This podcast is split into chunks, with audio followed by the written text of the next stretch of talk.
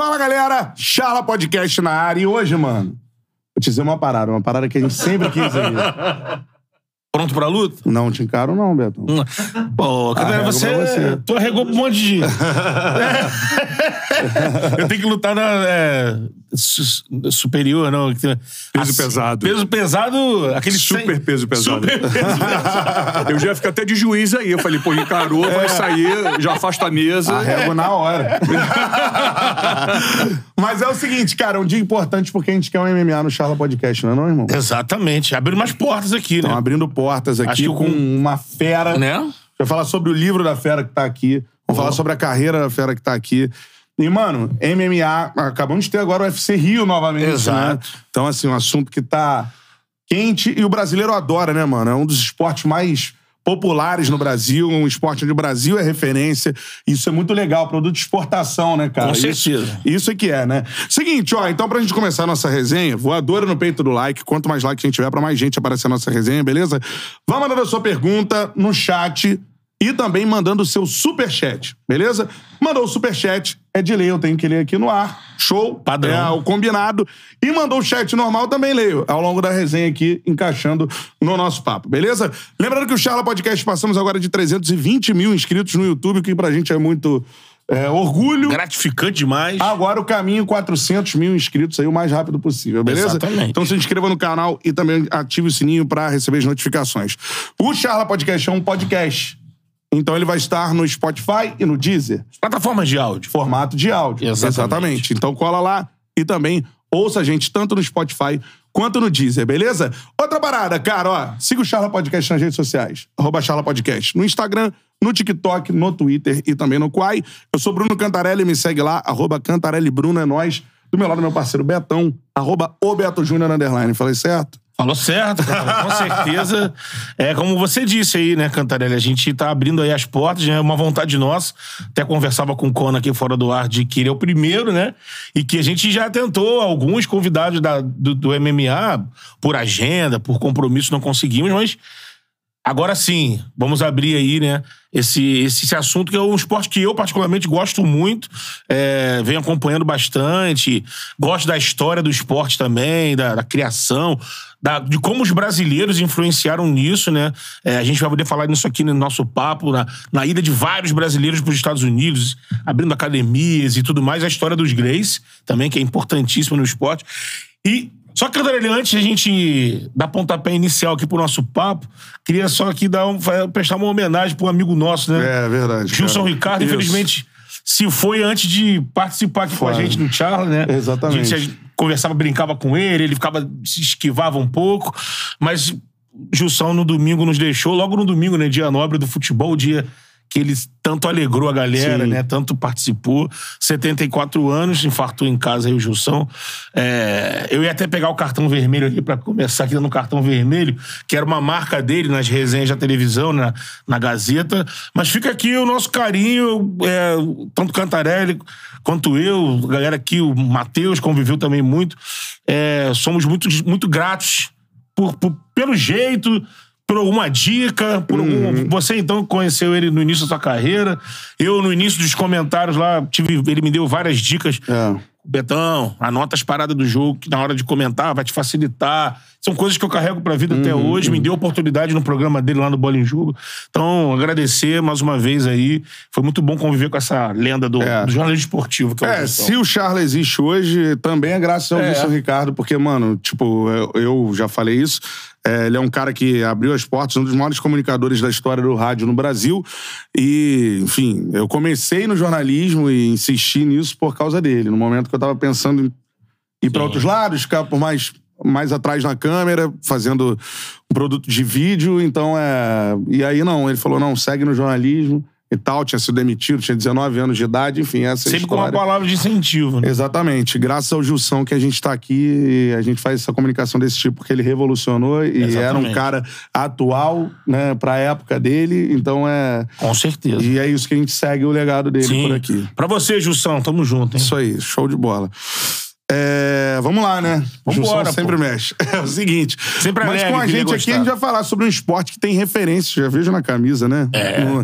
E isso é muito legal, né, cara? O esporte tem hierarquia, tem referências, tem escolas, na é verdade? Estilos. Estilos. Com a gente aqui hoje, cara, timaço, hein? American Top Team, irmão. É o melhor do mundo, né, meu? Referência total. Total. Conan Silveira com a gente. Palmas pra ele. Boa, Conan!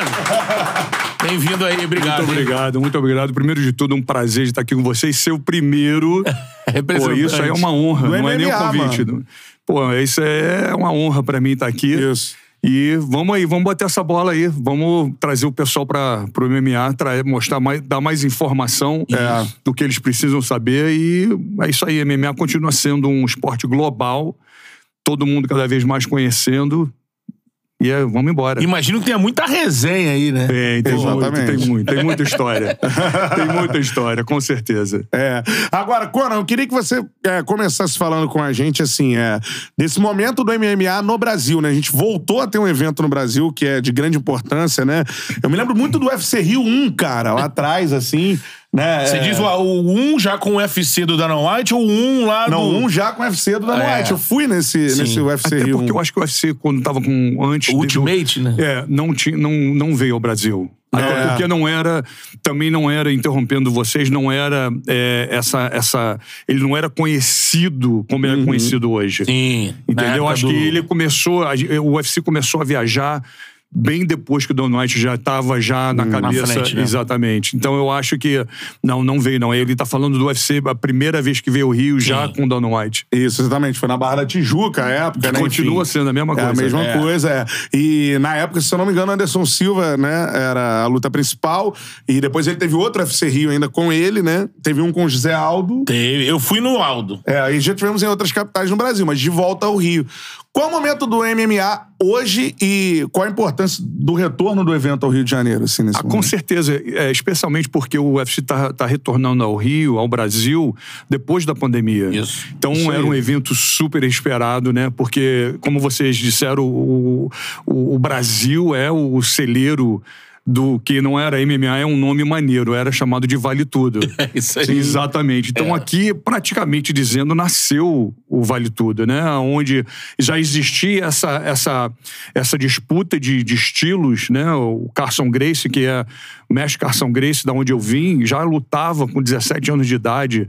É, mestre Hélio Grace também teve a- essa, esse, essa, é, teve essa, essa parte no impulso da... da- Desafiando outros Exatamente. modalidades, né? Então, é, é, são coisas históricas, dizendo assim.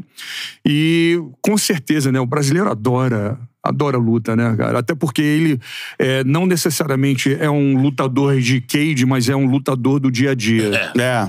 Porque eu vou te falar, aqui, meu amigo, não é para amador. É verdade. É. E assim, é, falando sobre essa história, você é um dos fundadores, né, cara, da, da American Top Team. Eu queria que você falasse sobre o time que você criou e do orgulho de ter criado esse time pra gente entrar daqui a pouco no seu livro. Com certeza, é, com muita dificuldade, com muita persistência, que isso é, uma, é parte da normalidade de você ter sucesso e vencer, É. é, você ter consciência clara é, de que isso vai, vai acontecer. Não vai ser fácil.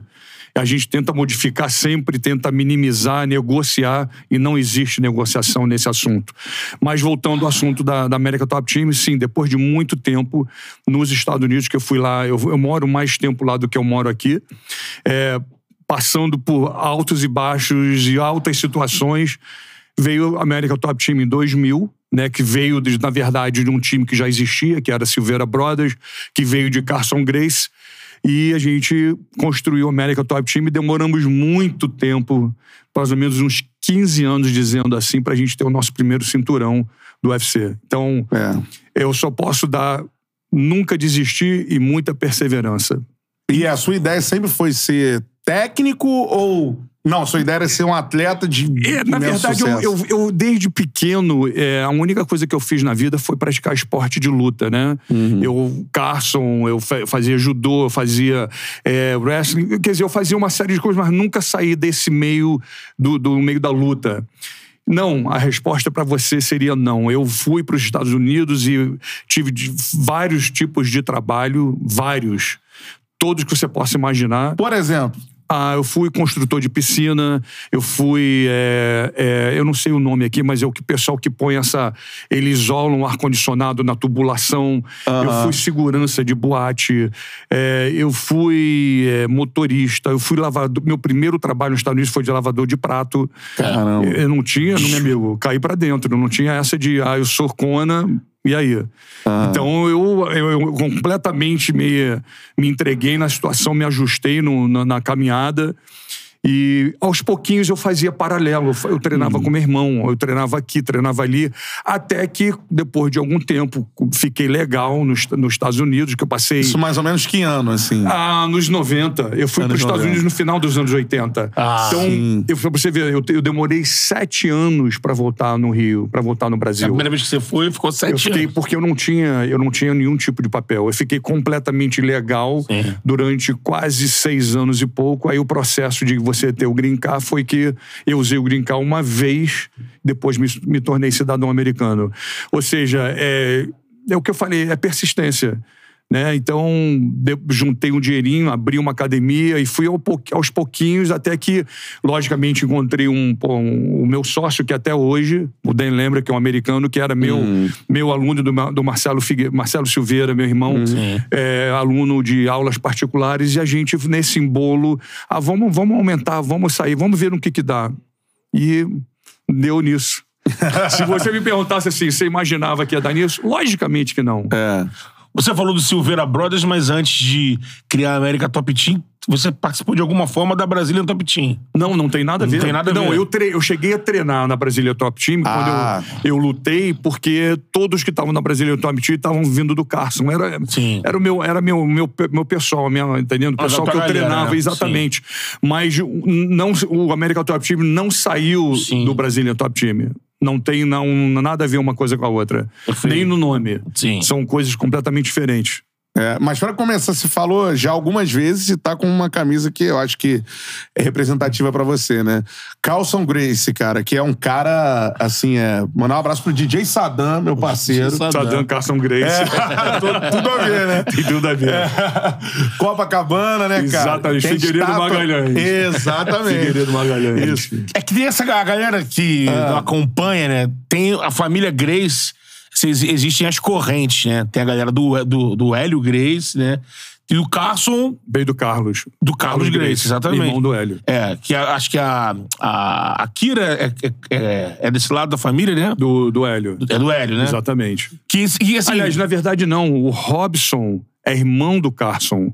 Na verdade, vem do lado do Carlos. Ca- Sim, é, exatamente. é. Perdão, desculpa, gente. E o o Vitor Belfort, ele, é, ele treinou com a galera do, Do Carson. Do, do Carson É, também. exatamente. E isso é muito louco, porque a galera, tanto, tanto lutadores que, que se juntavam à academia quanto a família, é, na luta existia uma rivalidade, né? Sim. Academia do Carson, a galera do Hélio. É, na verdade, é, era uma rivalidade entre eles com problemas pessoais. Eu não vou nem entrar Sim. nesse assunto aí, não tem nada a ver comigo. Nós. É, mas o Carson, ele era. O, que, o diferencial dele é que ele era porta aberta.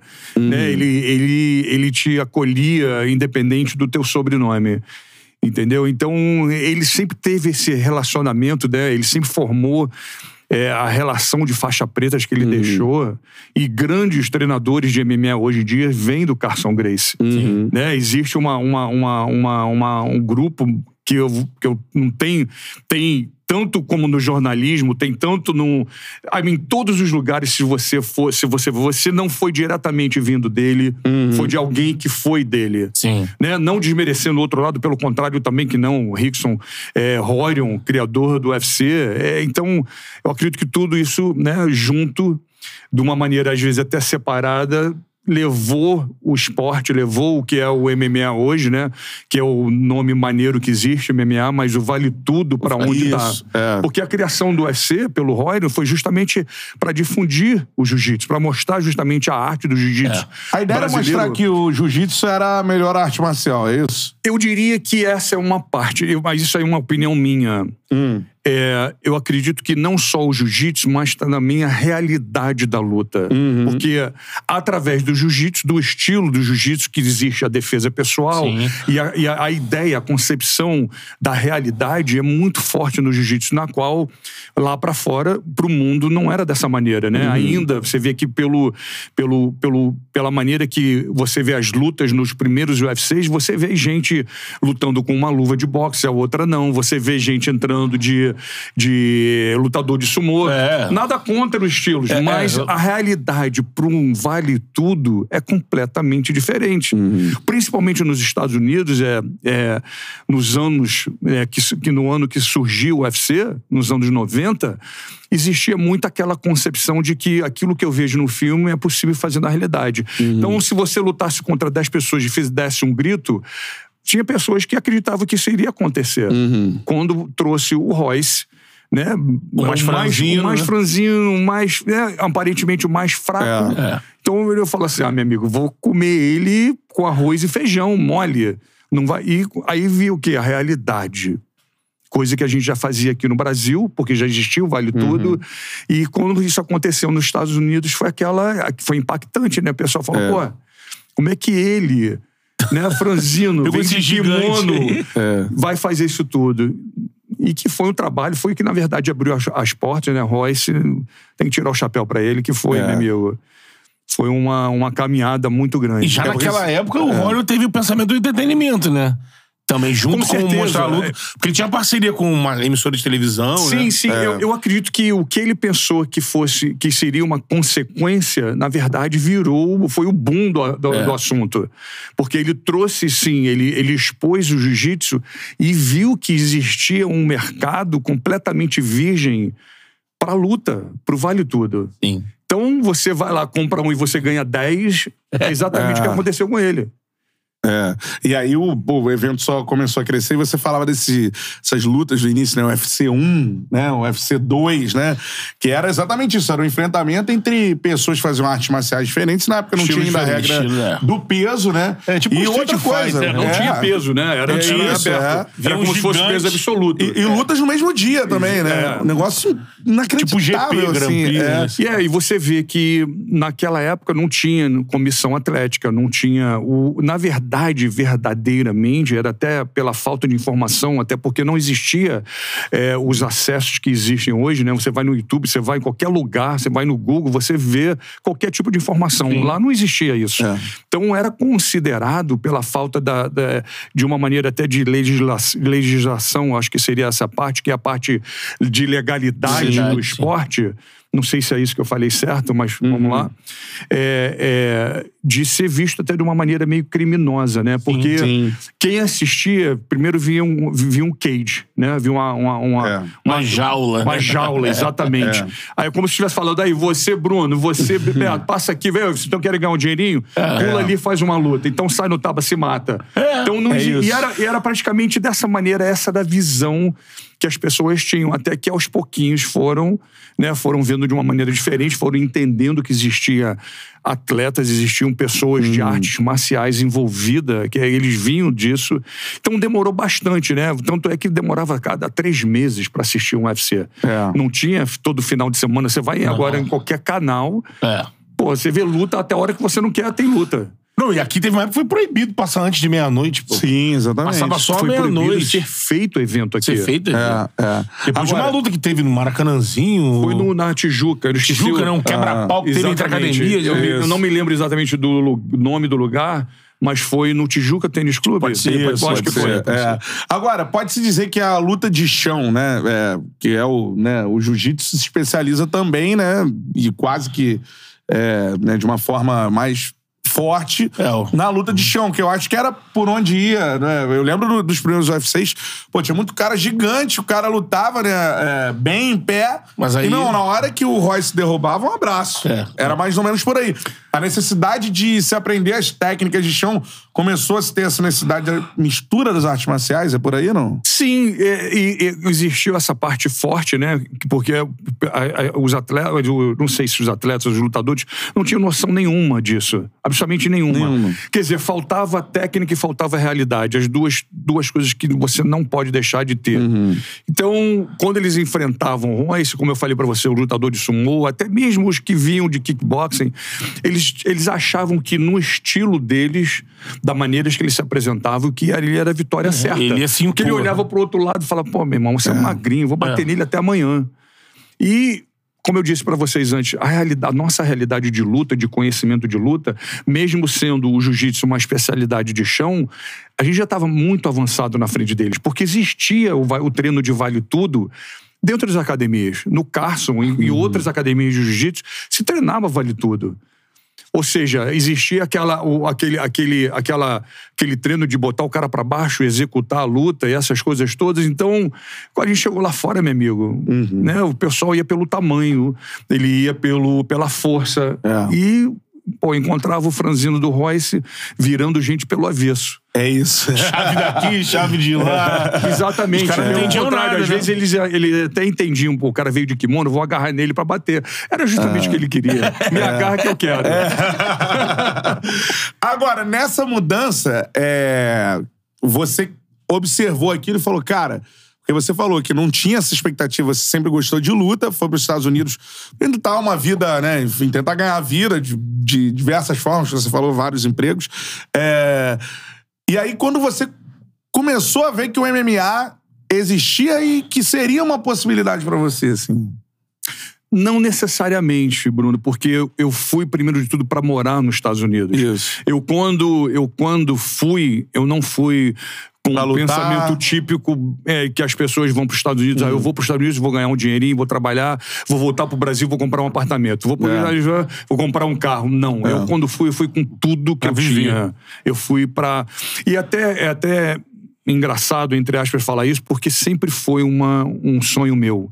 Desde que eu me entendo por criança, é, até mesmo na, no na minha infância, é, poucos os brinquedos que eu tive devido à situação de família o- o- a- era tudo relacionado com os Estados Unidos, a bandeira dos Estados Unidos. Eu, só, eu só queria esses brinquedos. Eu preferia não ganhar nada durante o ano, mas ganhar aquele brinquedo que tinha uma relação com os Estados, Estados Unidos. Unidos. E voltando, eu, quando eu fui para os Estados Unidos, eu fui, eu fui morar nos Estados Unidos. Eu não fui para, ah, vou passar aqui e vou voltar. Sim. Mas sempre, através dos trabalhos, das dificuldades, eu, paralelamente eu fui levando a luta, o treino, até o momento que o fato de eu, ser, de eu me expor, no, por ser a única academia na Flórida, se eu não me engano, o segundo brasileiro a abrir uma academia nos Estados Unidos, é que eu fui convidado a participar de um evento de Vale Tudo, que na verdade não era nem MMA, é, no Unidos chama-se Anything Goes, tudo, tu, é, seria o Vale Tudo, Sim, a mesma coisa. E eu fui convidado a participar desse evento, porque eu não, eu não tinha como ir pro UFC. Já tava o Royce ali. Então eu, não ia, eu ia, ia criar um conflito de interesses o, o Rory me levar, ou então qualquer outro brasileiro. Brasileiro. Eu fui convidado para participar desse evento chamado Extreme Fighting Battle Cage, Aham. onde eu me tornei campeão do peso pesado. Isso. Então eu lutei nessa noite, sem luva, sem tempo, três vezes. Caraca, mano.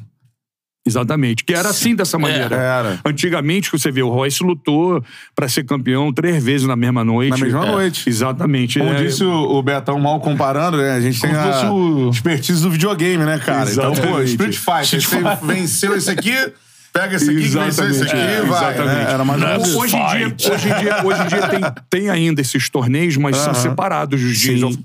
Porque você lutar três vezes na mesma Porra. noite, meu camarada, é. É. uma puxada.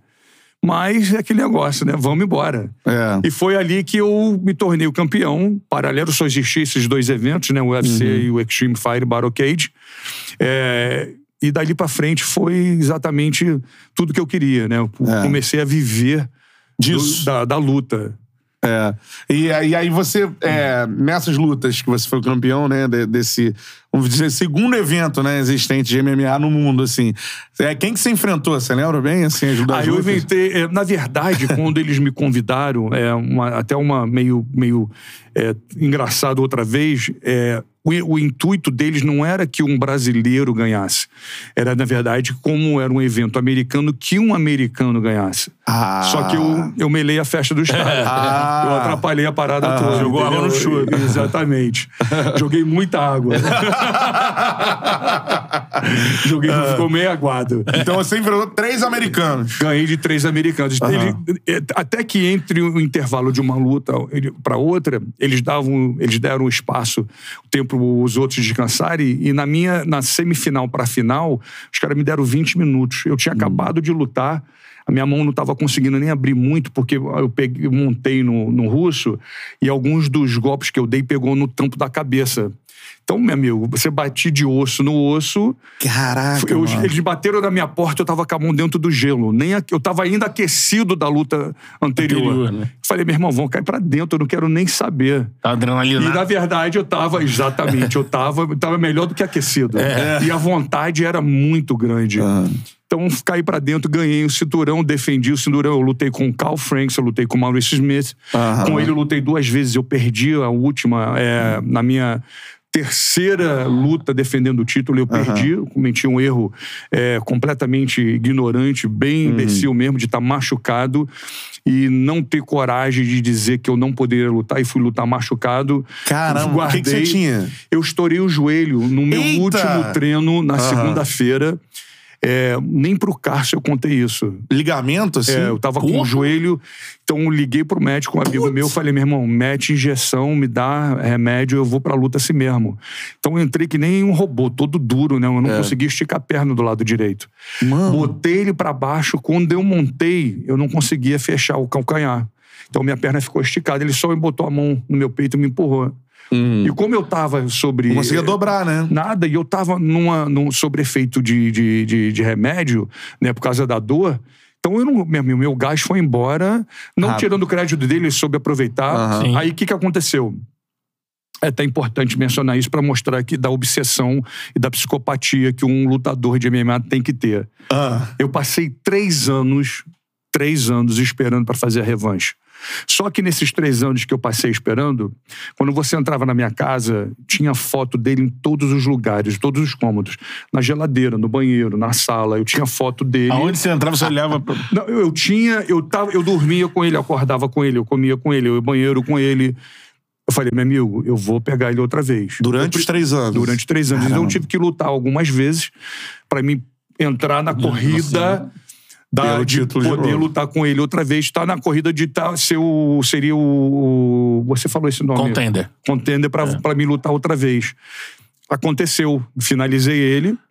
É, até que nessa, né, nessa nossa revanche, né, a gente teve condição de tratar de tempo. Ah. Eu pedi para cada round ficasse 10 minutos. Eu queria lutar com ele 30 minutos. Ele queria 5. Ah, não. E eu tava, meu amigo, numa. numa eu, eu Uma treinei. gana. Você não tá entendendo. Eu não tenho como descrever para vocês a vontade, o que, que eu fiz durante o, o camp de treinamento Uhum. para me lutar com ele outra vez. Eu fiquei assim. Eu tinha cinco em mim. Uhum. Cara, Então eu podia lutar. Se se você falar, você vai lutar uma hora, eu falo, não, me dá duas. Caraca. tá pronto pra... Peguei, não, não, era ali, era o seguinte, eu sabia que eu ia pegar ele. Aham. Eu sabia que eu ia pegar. Finalizei ele no segundo round, no começo do segundo round, num triângulo, é, é, no katagatame montado, né? E com certeza, né? A mídia trouxe aquela memória da primeira derrota. Não, ele vai te... Porque ele me deu um chute alto na primeira luta que eu perdi o título. Uhum. E era a primeira vez que esse evento estava mostrando no pay-per-view. Então não poderia mostrar muita violência para não deixar de ser vendido. Como não era meio, era meio não, era completamente ilegal, Uhum. eles tinham que tomar um cuidado. Então ele, ele ganhou um chute, eu não cheguei a cair, mas eu perdi. Sabe quando você tem o flash de perder? O cara parou a luta, o juiz parou a luta. Eu acredito que dali seria pior ainda, porque eu não estava muito, eu não estava mais ali. Mas eu falei, não, eu vou pegar ele outra vez. E peguei. Entendeu? Então foi assim um marco para mim muito grande. Foi divisor de histórias para minha carreira, porque eu depois de ter conquistado isso tudo, eu falei, pô, meu irmão, eu, eu dei mole comigo. Uhum. Né? Eu devia ter, como na posição de campeão, ter falado, não, tô machucado, passa a luta pra frente, não queria nem saber, eu não devia ter ido. Mas É, a imaturidade, insegurança, essas coisas todas que você fala, não, eu não tô aqui. Eu acho que mais, mais do que isso, ser casca grossa, né? Às vezes ela atrapalha um pouquinho. Até aproveitando esse gancho, é, quem tá em casa, quem acompanha, quem é fã do esporte, né? Eu acho que fica muito nessas dúvidas, assim, às vezes o cara ganha um cinturão e ele, pô, ele é o defensor do título e às vezes você fala assim, pô, por que que aceitou essa luta, essa luta logo tão depois? Eu tava até conversando aqui fora do Oco Paulinho, da Jéssica Batistaca, que eu tava no, foi o último evento que eu fui, ela não era a favorita, ela dá, ela tá apanhando da Namayunas, uhum. foi contra a Namayunas, ela encaixa aquele batistaca sensacional, ganha. Levantou. E aceita pegar a chinesa em Pequim, lá na China, três meses depois, assim. Tanto depois, acho que o treinador dela, eles vieram a público dizer que, olha, a gente aceitou a luta, mas a logística não era melhor, ela não estava tão preparada e tudo mais, e acabou perdendo. E a chinesa até hoje é campeã. Esse, como é que funciona isso? Você, treinador, o atleta, de fato, o UFC, é, ele faz uma pressão, vocês têm total liberdade de aceitar ou não. Não aceitar pode ser. Você é o campeão, né? Então, assim, É. você não aceitei essa luta. Você pode ficar mal com a organização. Como é que funciona isso? É, in- in- é indiferente ao, ao, ao promotor, quem faz o evento, indiferente ao evento, UFC, Bellator, qualquer Sim. outro evento, existe um mecanismo que eu acredito que muita gente não entende. O, o- o que, que eles fazem? Eles constroem você, tá? Eles te, eles te impulsionam, eles criam ele cria um caminho para você e vendo que você tem talento, que você tem vontade, etc, etc, etc, eles te fazem campeão. Mas a partir do momento que você se torna campeão, eles têm que ser o primeiro a tirar você dali. Eles têm que criar uma. Um, o mecanismo não funciona diferente em qualquer outro lugar. Eu crio você, eu faço você. Não, eu faço você em aspas, não é você. Mas o campeão se torna campeão. Sim. Que, que, qual é o objetivo do promotor agora? Eu tenho que criar um desafio. É. Então, esse desafio. Mexer. E, e são as mesmas pessoas. Então, o que, que acontece? E Você está no mesmo lugar aonde que as mesmas pessoas estão criando desafio para você. Então, às vezes, o que, que acontece? Eu não sei exatamente. ah, Nesse caso dela, Nesse né? caso dela, eu não posso responder. Sim. Mas existe uma, uma, um schedule. Tem que ter uma. Peraí, você já ganhou, então agora você. A gente tem esse show na China que a gente quer promover, o que seja, então você tem que lutar a maioria das vezes, como na posição de campeão, você pode falar: olha só, eu acabei de lutar, vou esperar um pouquinho, vou fazer. Às vezes é até uma, é uma, é uma, é uma vontade do campeão. Eu quero lutar outra vez, eu não quero ficar parado. Então eu não tenho, na verdade, como te dar uma, uma direção na resposta, porque falar é culpa dela ou é culpa do UFC? Não. Sim. Às vezes ela pode falar, pô, é uma boa luta pra mim. Vou pegar agora, senão alguém. Ou eles podem falar, olha só, você pega a luta ou a gente vai fazer um interino. Eu não sei te dizer da situação, mas o mecanismo é esse. Não pense você que quando você chega a ser campeão que você tá soltinho na, na marola. É mentira. pior, Ali né? eh, tem até, até um termo, eu não sei nem se eu posso falar. Vontade. Pode? Eu, eu, eu digo que os campeões viram Odete, o melhor cu da praça. Todo mundo vai, todo mundo quer. mundo é o mais quer, visado. É né? o mais visado. É. Eu digo isso pra. Toda vez que eu converso com os meus atletas, eu falo, meu irmão. Você quer ser campeão? Quero. Então você se prepara, porque Prepara. você vai ser o com mais. pre- Todo mundo vai querer tua bunda, meu É. amigo. Você, vi, você vira o alvo da terra. Isso. É. Agora é você lidar com, com a pressão. Então é. é uma posição que é muito boa, mas ela te traz muita coisa que às vezes você não tem como evitar. Vamos passar por assuntos mais amplos, daqui a pouco a gente vai pros específicos. É, pra galera que né, tá no Charla e tal. Muita gente já comentando. Deixa eu mandar um abraço aqui pro Henrique Santiago, já tá perguntando aqui sobre ritual pré-luta do Conan. Já já pede pra falar da Yakuza também, já já a gente vai falar sobre isso. O. Gustavo Alves, o Stanley Pacheco, já já eu leio as perguntas de vocês. Vai mandando a pergunta aí que eu vou lendo, beleza? O Deilei Lima, lembrando também que o Superchat tem prioridade, tá? É, vou pegar esse superchat, inclusive, do Bernardo aqui, no, no nosso chat, que é o seguinte. É, qual é a sensação, é, coisas amplas assim, né? Qual é a sensação naquele momento pré-nocaute? Você tem consciência de que vai cair a qualquer momento ou isso nem passa pela cabeça de profissional? Então, perguntas amplas assim, é, né, emendando com a orelha. Como é tomar um nocaute, cara, assim? É, Eu nunca tomei um nocaute Não. de apagar. Né? Eu Nem treino. esse- é, nem o quê? Nem treino. Não, nunca tomei. Nunca tomei. Mas é, o nocaute, na verdade, ele não é uma coisa que você é bem-vinda. Então não existe, na verdade, aquela eu vou tomar um nocaute. Não acredito que nenhum lutador pensa dessa maneira. É uma coisa que acontece numa, num cálculo, no raciocínio durante a luta. E dependendo de, é, da situação, você às vezes nem vê vindo. Nem você não consegue ver. Né? Existe Quando um... você vê, já acordou. Já acordou, exatamente. Você já Aham. dormiu e ia estar acordando. Aham. É, não tem, na verdade, uma, uma. Como eu disse, não tem aquela. Ah, eu, eu tô vendo, tô sentindo. Porque se você tá sentindo que vai tomar, logicamente que você vai, vai procurar não tomar. Entendeu? Então o nocaute, ele é, ele é. Ele vem escondido, ele vem no silêncio. Aham. E o, o no, nocautes, assim, que na sua cabeça, como treinador e tal, nocautes impressionantes, assim. Vai Ah, listando eu alguns, acredito assim. que, eu, que eu vi muitos, né? Eu posso dizer. É, até esse mesmo aconteceu um agora no sábado com dois brasileiros, que foi o Gregório o, e o outro, eu não me lembro o nome dele, eu acho que é Ferreira, eu não me lembro exatamente. O Gregório estava ganhando a luta, pressão, e entrou uma mão atrás de uma outra mão que ele nem prestou atenção. Aham. Que, aliás, não é que ele não prestou atenção, ele não viu. Pegou no lugar certo É. né? Ainda mais que a a luva de MMA, ela te dá, um, ela te dá uma, uma batida muito forte, não tem muito... São sete onças? São quatro Onças, onças. quatro onças. Pô, se fosse sete, tava ótimo. É, né? Então, meu amigo, se bater no ombro, você sente na cabeça. É, né? Mas tem, eu já vi vários... O próprio Júnior Cigano já deu vários nocautes. Né, de você Foi ver o cara cair. você. É. Assim de, de cabeça, assim, eu, eu não sei te dizer. Amanda na Holly Holmes pegou um chute. Porra, é. Tirou É. o chute lá de trás, a Holly não É. viu. E foi da maneira que ela nocauteou a Ronda Rousey. Também Sim, exatamente. foi, é. É, tem um de um, assim, de um cara leigo, assim, falando, né?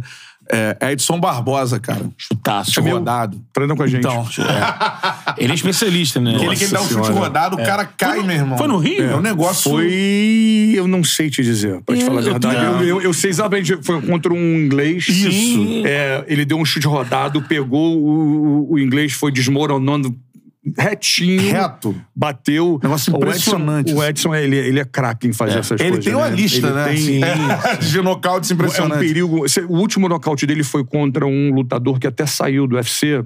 Eu esqueci o nome dele. Que ele bateu. O nocaute foi, num, foi longo. Ele bateu, sentiu, depois de quase cinco segundos, caiu pra trás sem equilíbrio nenhum. Aham, também, eu tô- acho que tô ligado, sim. Assim, ele é, ele é craque em fazer isso. Ele é tem- o cara dos nocautes impressionantes, né? É esse é chute, isso. né?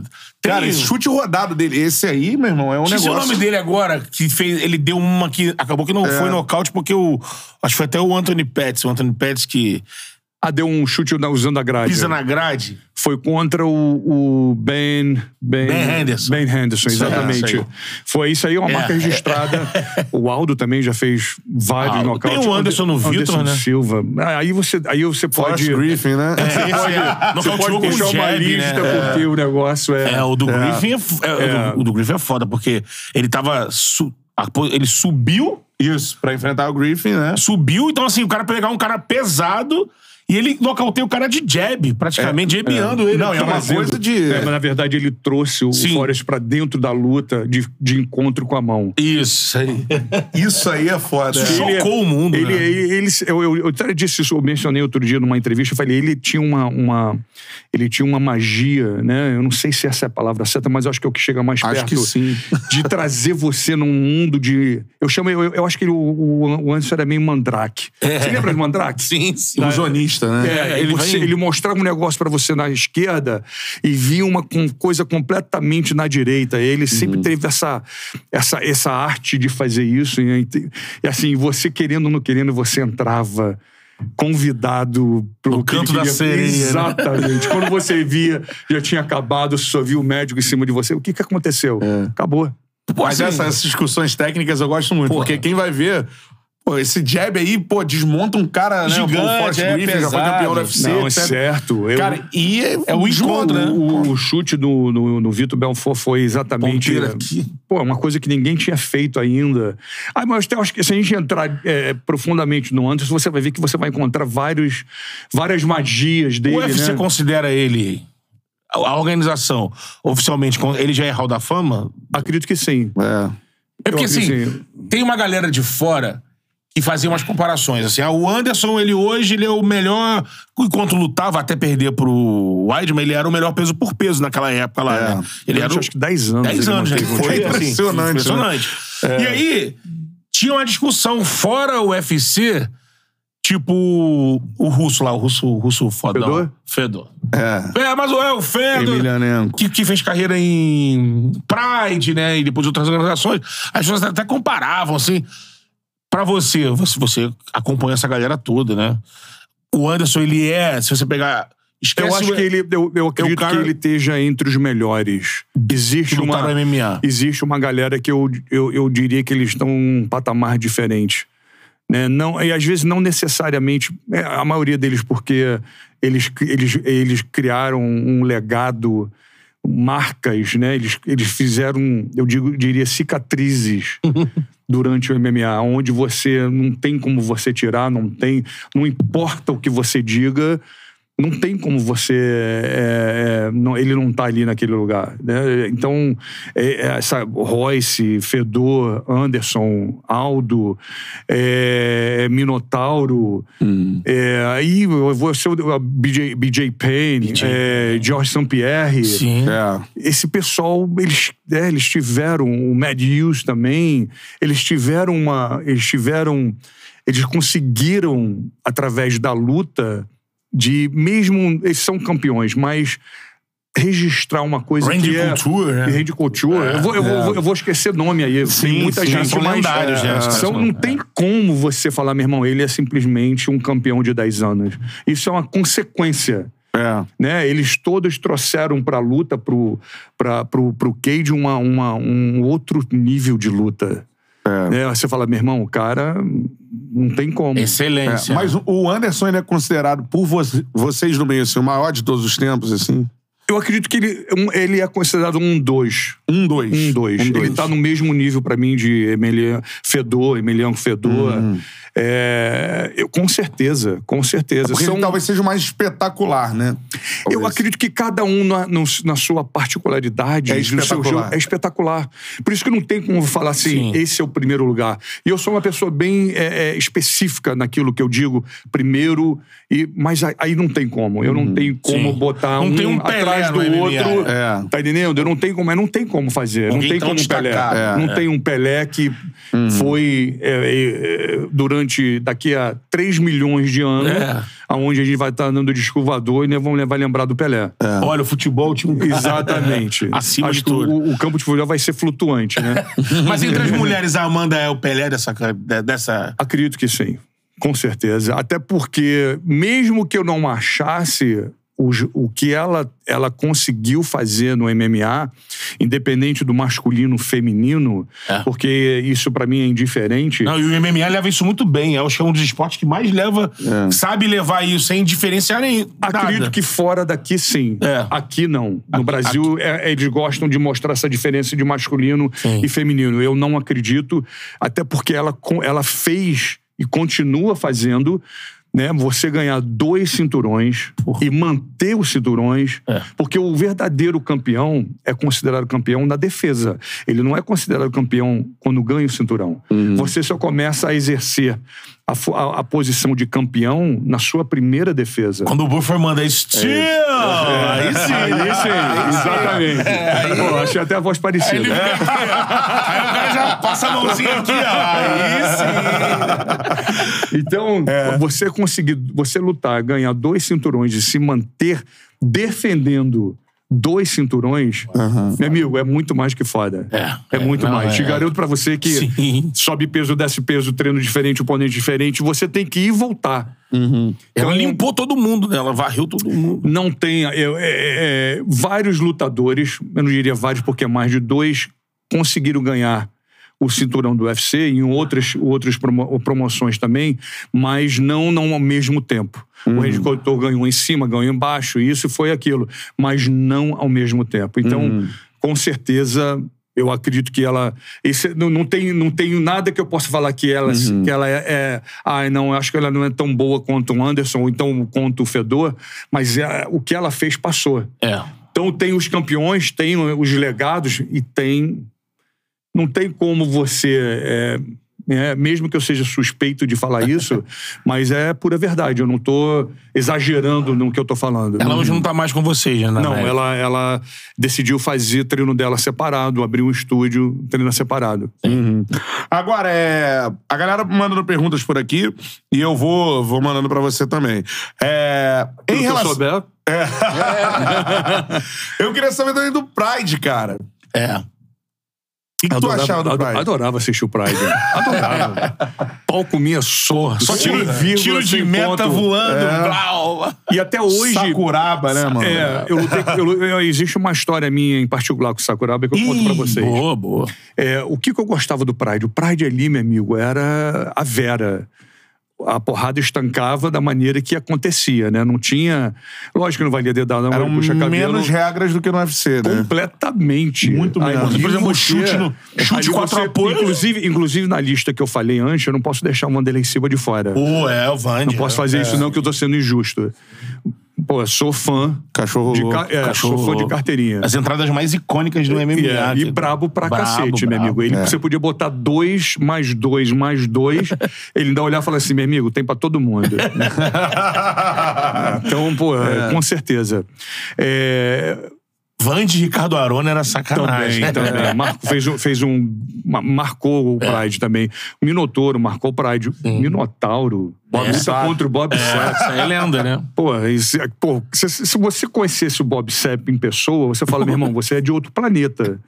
É meu amigo, o Bob Sepp. Sim. Ele tá, eu duas vezes o tamanho da porta. Eu não sei se ele consegue passar na porta. Até hoje, E o cara forte tá pra enorme. cacete. Está enorme. Ele teve comigo em Miami é, é, há pouco tempo atrás, acho que há um- mais ou menos um mês atrás. Eu falei, o que, que você tá fazendo, cara? Eu vivo na Tailândia. e não é bomba, não. É comendo saudável. Ele tem... Eu tenho... Eu sou mais velho que ele, eu acredito. Ele tá sarado. Melhor agora do que quando ele lutava. Galera, quantos quilos ele deve ter chegado assim, o Bob Sepp, mano? Eu acho Porque assim, que... você viu um minotauro. Pequeno. Pequeno. Eu vou dizer pra você em pound e vou deixar você botar. Eu acredito que ele pesava uns 280 pounds. Caraca. 200 colocar aqui. dividido por 2.2 vai dar 120, quase 130 pounds. É, 130 quilos, né? É 130 quilos. De músculo, né? O cara era pesado, forte E pra ele vinha cacete. do NFL, né? Ele, ele chegou à NFL e ele era aluno do Maurício Smith, que eu falei, que eu Maurício Smith. contei a história da, do chute, que eu perdi o título. Ele era aluno dele. Caramba, mano. Então, porra, foi uma luta. é, O que o Minotauro soube apanhar ali Sim, foi um eu negócio. falar. O famoso Sabe- soube sofrer. Ele- é, é, eu- mas o Minotauro ele tem uma particularidade que eu chamo ele de monstrinho da sexta-feira 13. Aquele que o Jason, que você mata, mata, É. mata, mata, mata, mata. Quanto mais você Quando mata, ele mais você mata, mais ele volta, mais ele vem. ele não para. Isso é inacreditável, É né? inacreditável. cara? É, Ele sempre foi um cara é, que eu ah, tive uma admiração muito grande. Treinei ele para a primeira luta. Ele foi meu, meu aluno. Para a primeira luta Uhum. Pra dele. primeira luta primeira dele. luta dele, ele treinou comigo em Miami. É, e um monstro. Um monstro não é parte completamente da lista. Eu citei isso. Sim. E, mas voltando ao Pride, eu gostava Pride. muito de assistir o Pride mesmo. Aquele pau, negócio de chutar na cabeça. Que ali trazia uma realidade, né? Mas é um público diferente, né? O japonês, ele, ele vê um... Ele não tem torcida a um ou outro. Ele, Ele- quer ver o geral. Ele geral. quer aplaudir 60 mil pessoas a cada movimento, a cada posição, a cada situação. Eles aplaudem, eles vibram. Então, eu acredito que para aquela época foi, foi, foi a melhor coisa que aconteceu. E- A história e com o Sakuraba. Não posso deixar escapar. Lógico, não, só, que a- só pra lembrar pra galera que a- a- o surgimento depois desse UFC que bombou no mundo é depois que o Dana White compra, depois ele compra os direitos também do Pride, que tava ali meio que embaixo. É, na verdade, e o Pride junta, foi né? obrigado a ser vendido. É, né? Aí eu, eu faço a parada de alguns Pra segundos e deixo, Surfas. eu deixo vocês imaginarem por que, que foi vendido. Irmãos Fertitta. né? É, não, não, não, não. Eles aproveitaram a consequência de um problema que aconteceu, aconteceu lá. lá, porque quem estava atrás do evento não era exatamente os promotores, né? Os promotores Deve eram... uma pergunta que o amigo fez aqui. Eram, eram os, Yakuza? eram os famosos laranja, né? É, sim, sim. Exatamente. É. Então, Máfia japonesa. aconteceu um escândalo que não teve como o pessoal abafar. Fala, meu irmão, ou a De gente envolvimento vende, com a máfia, é isso. ou a gente vende. Isso é a história que eu escutei, que eu sempre Uhum. soube, não sei de detalhes, não, é, mas é, eles chegaram a um ponto que, olha só, tem que vender o, o evento, porque senão vai dar problema. Então, na mesma hora, tanto é que os irmãos Faida compraram o evento a merreca, Não. com todos os direitos, com todo, tanto é que faz parte do, da, da livraria do. Dizendo seria Sim. livraria? Seria isso a palavra É certa? do- UFC. é. É, por causa do, Do conteúdo, conteúdo, conteúdo, do conteúdo, né? Na época eles receberam os lutadores, né? Todo o Tudo- cast, né? todos os contratos do Pride foram pro UFC. É. Caraca, aí fez a... Teve- Porque seja, assim, os caras com- é, é, com- com- controlaram tudo, né? Não vamos esquecer da história, vou, eu vou lembrar. Só para poder pontuar, porque isso é muito, muito interessante. Porque, assim, o Dana White, que ele era um lutador ali, que nunca foi perto do que ele foi como promotor, né? É. Como lutador, mas um cara apaixonado e tinha uma visão. Ele enxerga todo o momento embaixo do Ultimate Fight, que tava embaixo. Ele, ele- eles compraram o o nome por 2 milhões de dólares. É, foi ele fez, ele encontra os irmãos Fertita, É. que são dois irmãos ítalo-americanos, né? Amigos eles- deles de infância. Amigos de infância, com muita grana, os caras têm cassino, tem É. tudo isso. E ele aparece com a oportunidade, olha, tem isso aqui pra comprar. Investimento aqui, 2 milhões.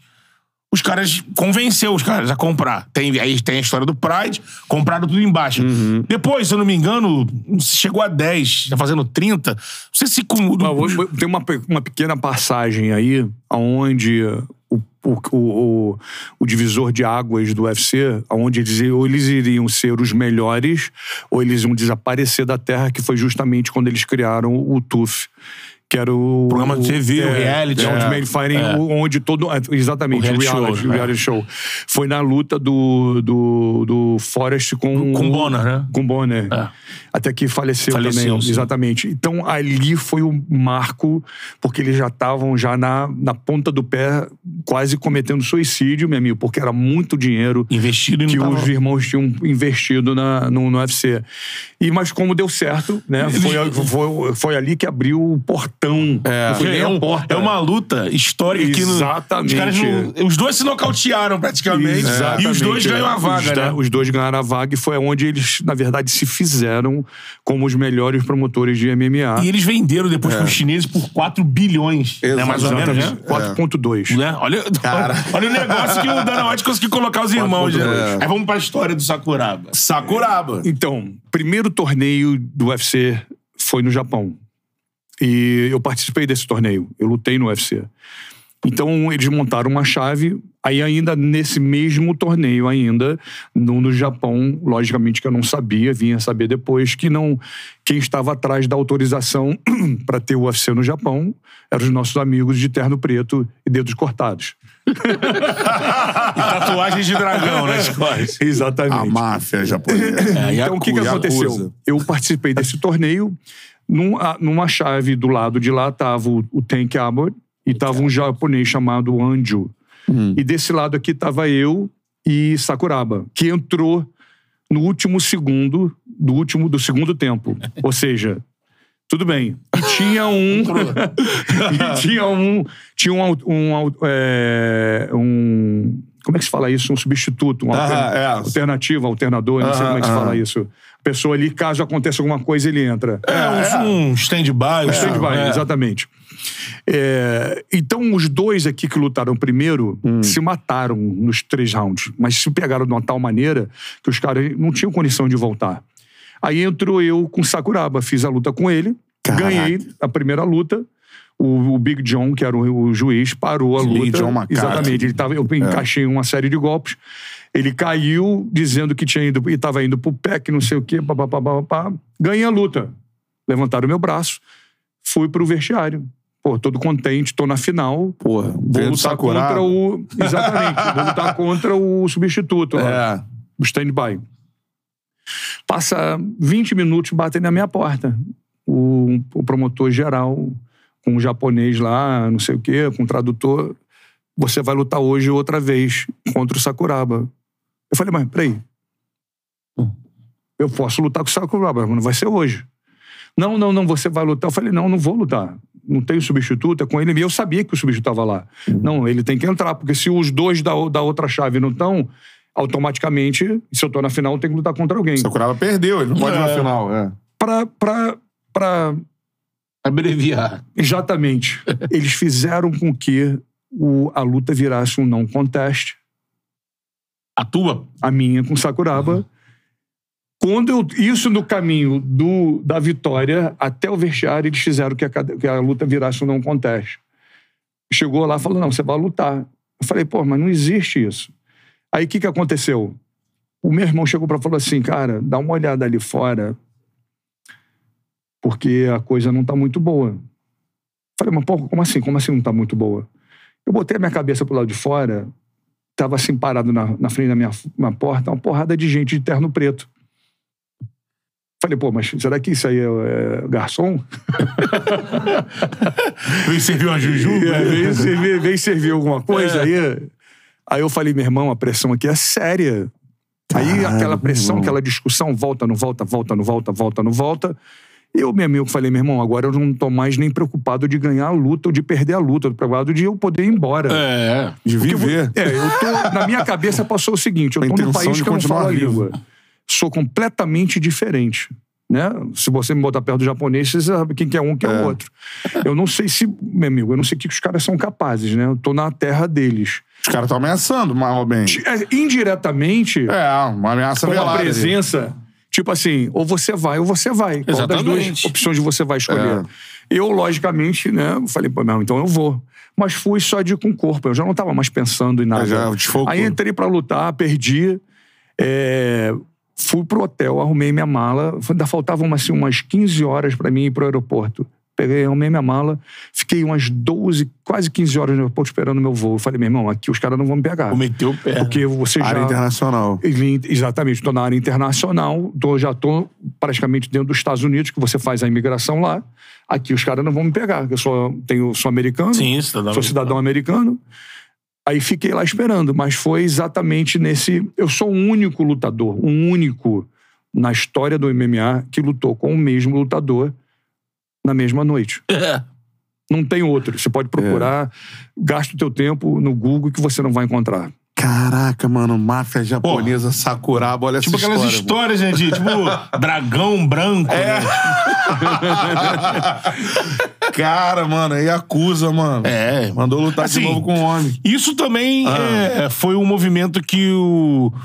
Que essa, toda essa explosão do UFC ajudou também de desgrudar um pouco, né? Da, da- tipo, desses movimentos ilegais que lá É que isso é atrás. uma coisa. é, como é que a gente vai dizer assim, né? Fora da lei, vamos supor, né? Que alguns É, estados, os Estados Unidos não o que, que permitiam, acontece? coisa Como no começo da luta não existia uma comissão, não tinha É. uma. Não era é, sancionado, eu não sei Regulamentado. se. Regulamentado, Não, essa é a é. palavra aqui. Então, você, eles estavam. Não só o UFC, mas qualquer outro Sim, evento o estava boxe muito passou aberto. muito por isso É. também. Exatamente. Teve a entrada da máfia, de promotores. Então, o que, que acontece? Você fica muito vulnerável a isso. Sim. Não é, que, não é questão de colocar culpa ali ou aqui. Mas, como não existia, hoje em dia o UFC vai fazer uma luta fora dos Estados Unidos, eles, eles levam uma comissão daqui, de lá. Sim. Entendeu? Para fazer de apoio. Mesmo porque às vezes tem lugares que tem países que não tem comissão Comissão, atlética. é. Então, para que tudo seja regularizado, tudo seja é, certo, eles levam um juiz. Eles levam. Não que eles levam o juiz dele, a comissão deles. Eles contratam uma comissão, que é uma coisa completamente. tem uma, um órgão diferente, e leva com eles, paga. Para que eles, mesmo que seja contra eles, tenham sim. para não acontecer exatamente Lógico. isso. A nossa, é- a nossa não é tão antiga. A nossa foi criada há pouco tempo, a nossa comissão. Tá, comissão. Cabana, não é isso? É. É, É o nome da comissão. É, isso. que. Eu lembro que teve uns seis anos atrás, sete anos atrás, que eles até fizeram um congresso no, num, pré, num hotel na Barra da Tijuca. Eu gosto da comissão daqui. Eu acho É. eles bem. é, é, bem é, é, são bem profissionais no que eles fazem. É, aplicam da maneira que tem que ser aplicado. O, ainda o que, o que me incomoda ainda até hoje no mundo da luta, se tem uma coisa que eu pudesse botar como número um, é justamente a, a falta de informação dos juízes Sim. né? Eu não posso nem botar o juiz central, que tem juiz central que é muito bom, mas os juízes é, é, que ficam fora, que são chamados juízes de mesa, Sim. Uhum. é, ainda não acho que esteja no nível que eles precisariam estar para poderem é, é, entender a luta. Os nossos. Os- é. Não, não, em geral. Em geral. Não, em geral. Não é só, Uhum. não é só o, o de- daqui ou dali, não. Sim. em É. geral. Eu tive uma conversa, até bom mencionar isso, eu tive uma conversa com o Big John, nós somos amigos Aham. de anos.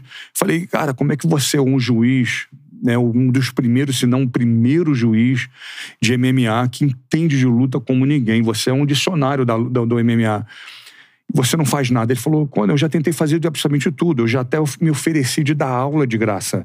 Mas como não existe, não é manda, não é, não é no Estados Unidos fala mandatório, você fazer, então não é todo mundo que está afim de falar, ah, não, não é- eu tenho que fazer, é obrigatório, essa é Sim. a palavra. Não. Então, Isso não é obrigatório. não- então, às vezes, você vê várias situações na luta, que, eu, que é a parte que me entristece, porque as pessoas não têm a mínima ideia de que, que é um lutador de MMA. Né? Eles conhecem o lutador por 15 minutos, 25 minutos, mas a vida de um atleta, né, não desmerecendo qualquer outra modalidade do esporte, futebol, tênis, basquete, mas elas são específicas. No MMA não existe espe- específico. Você tem que falar fluentemente todas as línguas. Você não fica, outra vez, não quero que as pessoas entendam que eu estou desrespeitando outros estilos, outros esportes. Não. Mas o MMA, ele é completamente. Você vive no planeta merda. Uhum. Não tem data, não tem aniversário de filho, não tem Natal, não É. tem Ano Novo, não tem absolutamente nada. Você não escolhe data para você lutar. Uhum. E você não tem férias. Sim. Se você tirar férias no MMA, você anda 20 mil casas para trás. É. Você cai. Isso aqui é um movimento constante. Dependendo, ou seja, eu acredito que todas as pessoas que se envolvem no MMA têm um objetivo, têm uma meta, que é de ser campeão. É. Sim. Então você tem que ter uma noção clara de preço e custo Uhum. e sacrifício. Então, se você não tiver, entendeu? Você está fazendo, tá no lugar errado, trabalhando com as pessoas erradas. Uhum. Você está no emprego errado. Exatamente. Então não para, não para. A pessoa que luta MMA, ela volta pra casa depois da luta, é uma semaninha. E não é uma semaninha como o que eu quero, faço o que eu quero. Não. Porque lembra que a gente estava falando sobre o peso? Eu tudo ia que, perguntar sobre isso agora. tudo que tu come tem que sair por algum lugar, meu amigo. Então você não pode falar, ai, tô de férias, uma minha, minha semaninha, duas semaninhas, agora eu vou comer pizza, tomar sorvete, vou, com- vou pra churrascaria. Não, de forma alguma. Você tem uma, uma vida regrada. ter que pensar no peso lá quando for lutar. A né, vida, a vida de um atleta de MMA, ela não pode passar de 20 pounds acima do peso da divisão que ele luta. Aham. Seja, se ele é 135 pounds, aí você tem que me falar É qual é. o, é o, é o pesado? Não, 135 pounds é a categoria que o, o Davidson quer ir. Ah, então é pro Pena, né? 61, 62. Você não né? pode viver Quilos. mais de 20 pounds. Você não pode passar disso. Então ele vive a vida dele 155. 135, 125, 125, 150. É. Você não pode passar disso. Se passou disso, é prejuízo. É. Porque lá na frente, o que, que acontece? Você luta a cada três meses. Daqui a pouco você entra no camp para você treinar. Você tem que tirar tudo. Você não pode começar do zero. Não existe no MMA você começar do zero. É. Você começa de 40%, 50%. Então você tem que manter. Mesmo que você vai lutar, por exemplo, meu filho agora, ele luta no PFL. Ele tá no torneio de um milhão, que começa em abril. Sim. Ele estava aqui comigo no lançamento, ficou uma semana. Já está em casa, voltou para casa, já botei ele no schedule. Tem que você vagarosamente voltar para que essa semana que ele passou aqui, aqui ele treinou. Que tinha gente da América Top Team, tinha os treinadores aqui com Pantoja e com o Thiago Moisés. Então ele treinou, voltou para casa, já está no schedule. Ele vai estar só em abril. Abriu o evento. É, abril começa o evento. É. E o PFL ele é uma temporada. Aham. É uma luta atrás da outra até você chegar na final É. para você, você ganhar os pontos. Então, é, é, uma, é, uma, é uma visão, é um ângulo que ninguém conhece. As pessoas falam assim, porra, essa vida é, é, é ótima. Ele vê é a ponta do ótima. iceberg, né? Não, é, você tem que. Quando você tem que deixar o que acontece nos 15 minutos e retroceder e falar, meu irmão, o que, que o cara fez para ficar 15 minutos ali? É isso. As pessoas não têm a mínima ideia. É. Por isso, diga lá. É, não, de peso, eu queria te perguntar assim, é, quando você já viu assim um lutador perder de peso assim para e entrar ainda bem assim, uma coisa Ah, impressionante. cara, eu tenho uma assim. passagem com. É um lutador italiano chamado Alessio Sacara. Todo mundo conhece ele. E ele lutava no UFC e foi pro Bellator. É, o, único, o primeiro e único italiano a, que começou com o UFC. Né? Ele lutou no UFC por 12, 14 anos. E ele foi lutar com um canadense no, em- no Canadá, contra o Couto. Acho que o nome era esse, Couto, se eu não me engano. E o Sakara, ele tinha uma, uma. Por fato de ser italiano, ele sempre começava o camp muito pesado. Ele lutava 185 pounds, ele me aparecia para começar o camp com 220, 230. Porra. Então ali eu já comia, queria comer o fígado dele. Então, durante o camp, que não era o tempo suficiente, era o tempo suficiente para treinar, mas não para perder o peso. E eu sabia que sempre naquela corte de peso ali, meu amigo, eu ia ter um ataque de coração. Mas não como aconteceu no Canadá. Ele, ele, ele, ele não conseguiu perder muito tempo, muito peso durante o camp. Chegou no Canadá com 25 pounds acima do peso. Sim, mas deixa eu só calcular isso aqui, bota aí. É 25, Ajuda divi- aí. é 25 vezes 2,2 é que dá o quilo ou você divide? Não, É. você divide, desculpa. Aham. 11 quilos pra você 11 ter- quilos acima do peso. acima do peso. Faltando quantos dias pra luta? Isso aí chegou lá numa terça-feira. E a A luta luta era era sábado. O sábado. Ele 11 quilos Quarta, em... quinta e sexta. Três. Se ele não tivesse, se ele não tivesse Cara. um pouco mais, eu tô sendo generoso. Aham. Aham. O que, que aconteceu? Quando a gente começou a cortar o peso, e não- e isso aí eu já secando ele no começo da semana, né? Não tirando tudo, mas tirando alguma coisa. Porque eu sabia que para mim fazer o touchdown lá na sexta-feira de manhã ia me custar um preço enorme.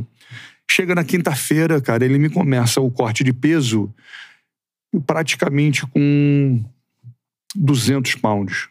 Ou seja, o co- começar para você bater o peso no dia seguinte. Meu amigo, a gente fez um corte de peso de 24 horas. Você sabe o que é 24 horas? Seis banheiras. A banheira é o seguinte: o que é a banheira? O lutador se aquece, vai para uma banheira quente com sal grosso. Para o que o sal grosso tira, que é o. Epsom Sal. Eu não sei se aqui é o Epsom que chama Epsom Aham. Sal. Ele tira o, o- o- o- o líquido do teu corpo. Ele puxa para você perder. Mas quando você faz seis banheiras, sem comer nada, sem beber nada, para encurtar a história, depois de 24 horas nós acabamos a corte de peso de manhã. A pesagem era sexta-feira, 9 horas da manhã, até às 11. Descemos para o lobby para ir para a pesagem, eu segurando pelo fundilho da calça dele, pelo cinto. E eu não sabia se ele tinha batido o peso ou não, mas ele não tinha mais condições nenhuma, nem sequer adiantar. Eu, entrei, eu Cara. entro na pesagem com ele, de ombro colado, segurando. Como sabe quando é que deu? Te segura para botar fora da boate? Sim. Exatamente assim. Você, como já foi bom segurança de boate. Exatamente. Tem a pegada, né? Só que a mão em cima eu não usei, eu usei só na mão de baixo e dei aquela de oi, tudo bem, legal, E ele- vamos aí. E ele andando comigo, segura a onda, só larguei ele na hora da balança, ele bateu o peso. E como não podia tomar soro nessas coisas, eu falei, porra, essa cara, como é que a gente vai agora recuperar o peso? Ele falou, mestre, eu já consegui. Ele me ordenou 12 pizzas. Falei, meu irmão, isso é estilo italiano, né? É. Falou exatamente aqui, ó, só vai pizza. Eu falei, tava recuperado, lutou, ganhou. Ele ganhou a luta, mas foi roubado, porque disseram que ele tinha dado cotoveladas na, na terra do cara. Quer dizer, tudo que ele fez foi justamente ao contrário daquilo que devia ter acontecido. Ele ganhou a luta, a verdade é que ele ganhou.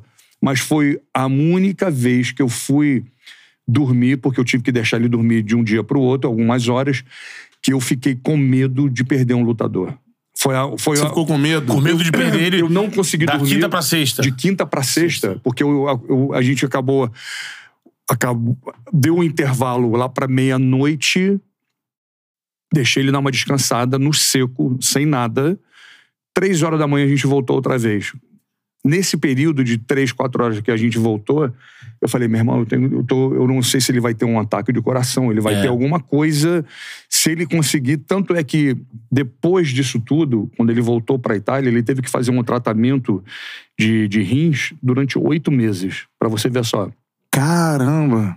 Cara, mais agressivo, né, cara? Foi muito agressivo. Então, é, é, é, é, concordando com o UFC nesse sentido, onde eles justamente são muito restritos nessa, É, hoje eles têm um limite, né? nessa parte de onde eles obrigam você a lutar aonde é o seu peso. Então, imagina, é, é a sua vida, né? Às vezes você É. faz um sacrifício muito grande, eu acredito que eu entendo que seja sacrifício, mas o ignorante, o sacrifício que vai te prejudicar, não vale a pena. É. Exatamente. Entendeu? Um Então, limite, né? Eu não sabia se ele tinha batido peso, eu não sabia se ele ia lutar bem, eu não sabia principalmente se ele ia depois da luta, durante a luta, ia ter um piripaque Um lá. treco, né? Imagina, porque é possível, Sim, acontece. É uma agressão muito forte no organismo. Não, e era da vontade dele, assim. É, sim. Era Não é, e, e- não foi que foi, ele foi obrigado imposto, é. a bater o peso, não. Ele falou, não, essa é uma obrigação, eu tenho que fazer, independente daquilo que. Aham. Entendeu? Que Vocês é um- têm que me ajudar a fazer isso. aqui. Mas eu vou dizer, eu passei, eu passei um sufoco. Nessa foi a, a- a vez que mais é, eu fiquei preocupado com o lutador mesmo. E fiquei, meu irmão, vai dar, vai dar treta isso aí. É. História do MMA Porra. era assim, que bom que mudou, né? Em relação à, à questão do, É. do UFC, né? Tem esses limites. E até outros é, eventos, né? Que tinham, menores, né? Enfim, o cara se esforçava pra lutar num dois pesos abaixo do que era o dele mesmo. Como você disse, agora no UFC, o- a galera luta no peso dele mesmo. Faz um esforço, mas é, É, um tentar esforço... ao máximo. A gente sabe que esporte de alto rendimento. É que a galera fala, galera, esporte de alto rendimento é diferente de saúde, né? Completamente. Porque ali você agride muito o seu organismo. Mas o UFC tem essa tentativa. E até o, o assunto que eu vou entrar agora é até um, é, nesse ponto que, dessa tentativa ao longo. Acho que o, o Conan citou bem. Teve lá as fases né, do UFC, né? Essa fase da afirmação lá com o Tuf, ele se afirmou. Ali entendeu que também era, podia ser um show televisivo, entretenimento.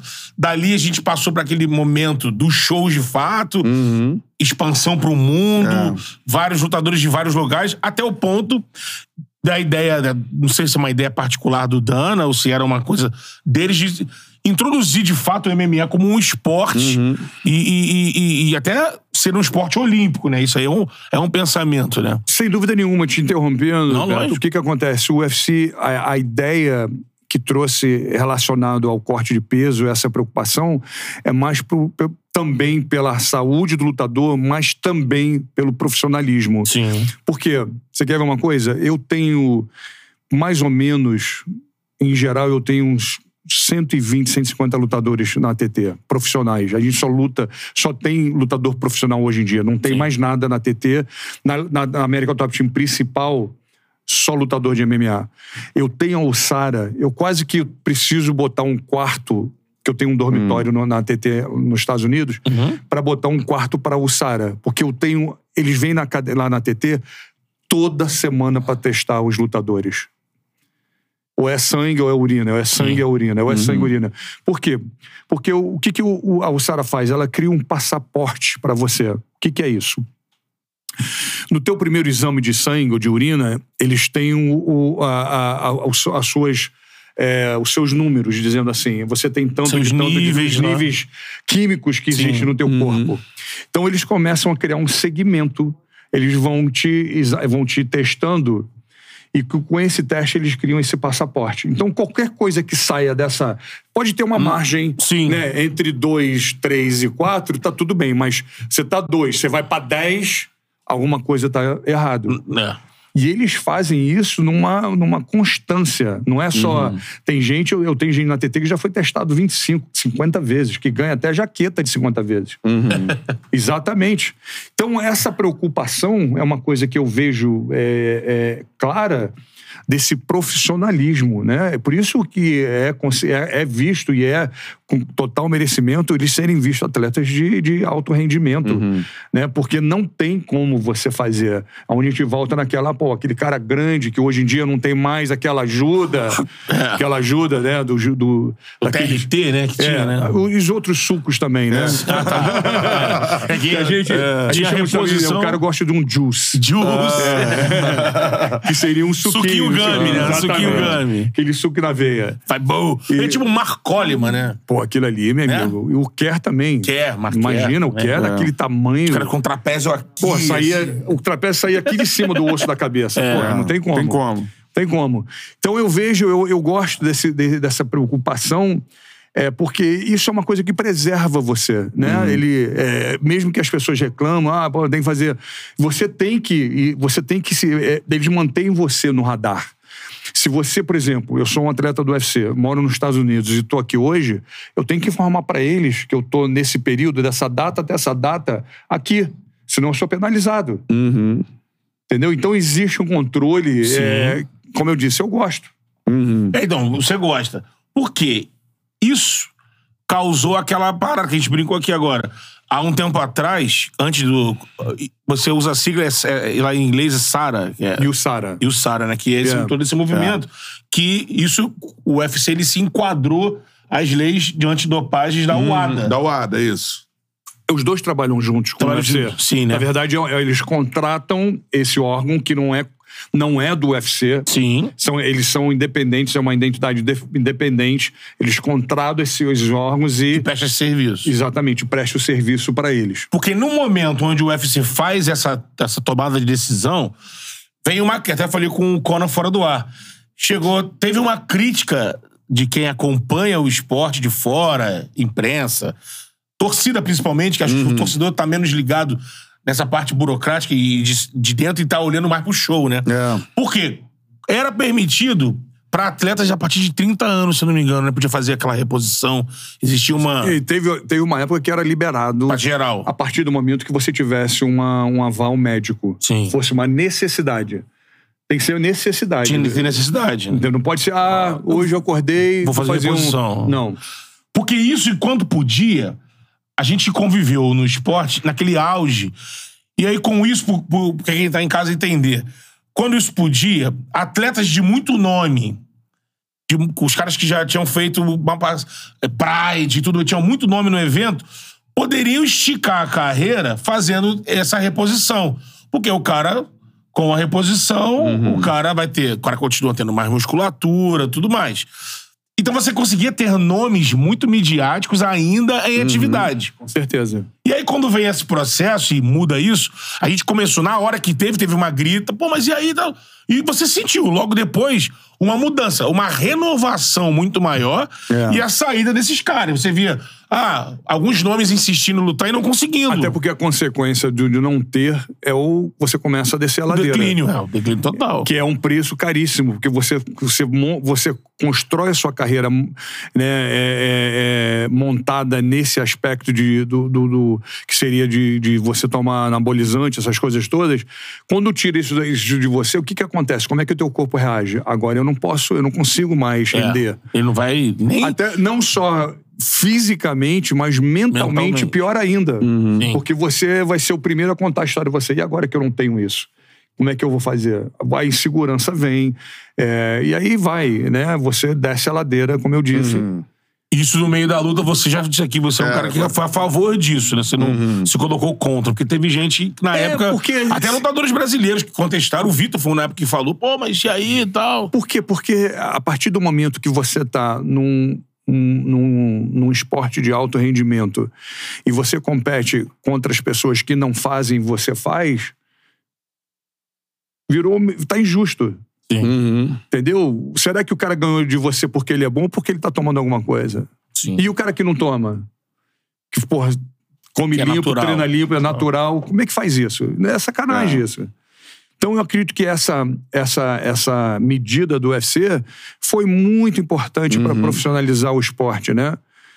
Que eu também não chamo, eu não, eu não chamo o MMA de esporte. Na minha concepção, Conan Silveira, o, o MMA é uma ciência. Já é uma ciência há muito tempo.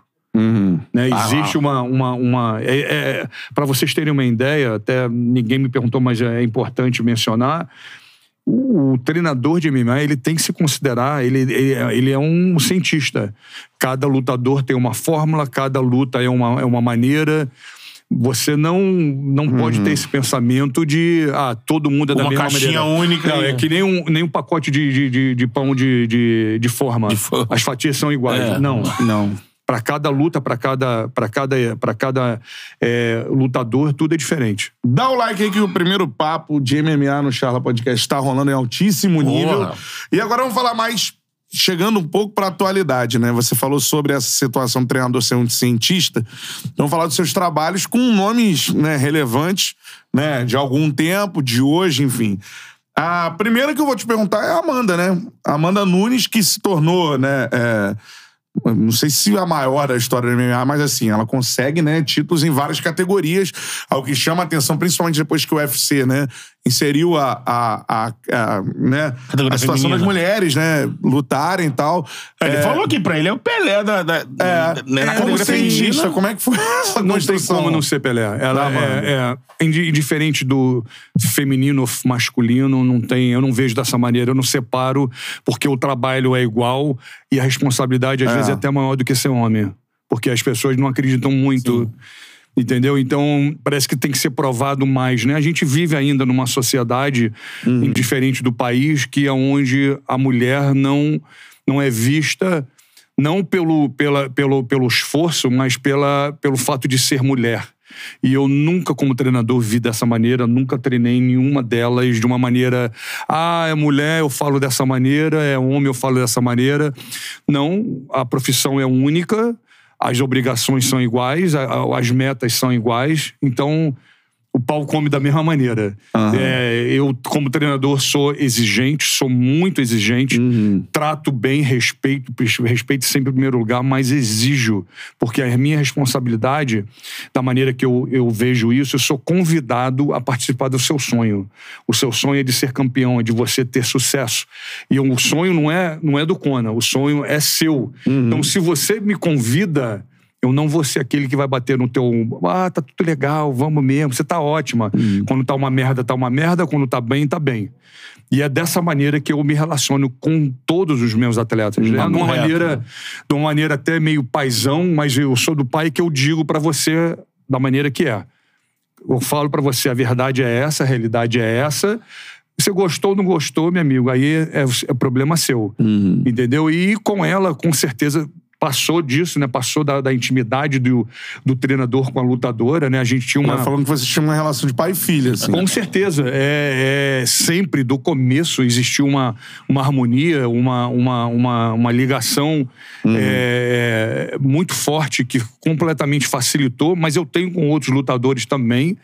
É, é, mas com ela tinha uma coisa, a gente se entendia na, na- na- no olhar. olhar. Entendeu? Sabe, gente, na luta, defendendo o título em lutas, assim, que você fala, porra, que não tinha muito, não tinha um atrito, não tinha nada. Era uma. É como se pra gente estivesse sendo. A gente estivesse trabalhando no silêncio, orquestrado. Então, isso aí, é, é, a história não me deixa mentir, né? Ela fez e continua fazendo né, um, uma- um marco na história do MMA. É, e qual é a luta que te dá maior orgulho, assim? Ah, com cer- cara, eu vou dizer pra você que a maioria das lutas dela sempre existiu uma, uma, uma oposição. Sempre. A luta dela com a Misha, a ninguém. Ah, a lutadora de dois minutos vai morrendo gás, papapá, papapá, papapá, papapá, papapá. Vamos lá, ganhamos, ganhando o título. A luta dela com a Ronda Rousey. Ih, a luta Rousey vai pegar, vai fazer, vai papá. 48 segundos. É. A luta dela, a, a pior, a mas a melhor contra a Cyborg. Pra contar pra vocês rápido, eu fui a uma, eu fui, eu tava fazendo corner de alguém que eu não me lembro, quando a Cyborg lutou contra a Holly Holmes, que era a luta principal. Sim. Eu fui entrevistado pelo combate sobre essa, essa- o que que é a Amanda, a Amanda já era campeã. E eles fizeram uma pergunta pra mim: o que, que você acha? A Amanda vai continuar como campeã no 135? Vai se descer? Vai subir? Eu falei, uma das. Mas, assim, foi natural, sem, com- sem nenhum desrespeito, que eu nunca tive. É, eu falei, a gente tem. a já foi conversado entre nós dois a vontade dela subir de categoria e lutar no 145. Mas não, eu, eu não fui numa direção de atingir a Cyborg ou a Holly Holmes, até porque elas estavam lutando pelo Sim. título. Quem ganhasse seria interessante, já que a Amanda era campeã da categoria de baixo, lutar contra a cam- campeã da categoria de cima. E eu fui crucificado. Jesus não foi tão crucificado como eu. Porra. Porque falou, porra, meu irmão, você é o treinador da Amanda Nunes, você tá querendo botar ela pra lutar contra a Cyborg? Pesada, matadora, etc, etc, etc. Cyborg impõe um, né? Não, com- completamente dou crédito pra ela, fez história, continua lutando no Bellator, É. mas era uma, uma lutadora que, pô, o pessoal pratica- Botava medo. praticama- praticamente se cagava nas É calças isso. quando entrava, né? Fala, porra, ciborgue, vou entrar na porrada. É isso. Ela tinha lambido aquela outra organização antes do, do, de entrar no UFC, né? Strike Force. Strike, Strike Force. é. Exatamente. Passou o rolo em todo mundo, foi pro UFC. E praticamente o UFC abriu essa categoria É isso, isso. por ela, para ela. É. Então, eu mencionei isso na luta, fui xingado, fui crucificado, inclusive por ela. Ela me fez uma nota na, na, na mídia, porra, me chamou de. O cocô do cachorro embaixo do rabo dele era nada comparado a mim. Uhum. Eu respondi depois de duas semanas, completamente na educação. Falei: olha só, é, a, a- a sua treta não é comigo, é com a Amanda. A única coisa que eu quero saber é o seguinte: você vai lutar com ela ou não? Deixei o negócio lá. Eu sou automaticamente. Não tô dizendo que foi por mim que a, co- a coisa aconteceu, Passou a mas bola, né? eu passei a bola. Falei, meu amigo, eu não vou lutar com você. Quem É. vai lutar é a Amanda. E ela, como campeã, ela tem essa, essa, essa credencial de querer lutar. Ela pode, qual é o problema? Aí existiu um pouco de é brasileiro, é brasileiro, meu amigo. Não tem esse negócio brasileiro porque você nasceu no Brasil. Mas a gente está no mundo da competição. O negócio é tirar primeiro lugar. É ganhar o cinturão. Se você não pode descer para 135, a gente sobe para 145, não tem problema nenhum. Que pra gente era até mais fácil. Então existe esse negócio, ah, porque eu sou brasileiro, você é brasileiro, a gente não pode lutar. Pode, sim. Não só pode, como deve. Sim. Por que que não? Qual é- o que, que, que que implica você fazer isso? Absolutamente nada. Então, aconteceu a luta. E durante o camp da Amanda, eu, eu já, já tinha observado em outras ocasiões algumas coisas sobre a ciborgue. Treino. Eu, assi- se você me botar, se eu treinar você é, para lutar contra alguém, esse oponente, a- a- a- o, que vai, o que vai fazer eu assistir às lutas é a última coisa. Eu vou procurar coisas suas de como você fala, como você responde, como você pensa, se você tem família. Eu estudo você, eu vejo você completamente do avesso. Porque isso é uma, é uma coisa muito importante. O ser humano que está lutando, atrás daquele ser humano que está lutando, daquele lutador, existe uma pessoa. Exato. E aquela pessoa traz tudo que ela é para a luta. É isso. Então, se o cara responde, ah, eu não sei, eu não tenho razão. Eu vejo tudo, eu vou saber de tudo. Só não vou saber onde tu mora, mas o resto mais eu vou procurar saber. E eu sabia que a, qual- que a qualquer momento, naqueles 25 minutos, se a, a Amanda tocasse nela, ela ia perder a paciência. Porque eu já tinha visto acontecer antes. Eu já tinha no- notado esse, esse, esse, esse, esse pequeno detalhe nela Uhum. quando a Amanda começou a luta, né? E aquela.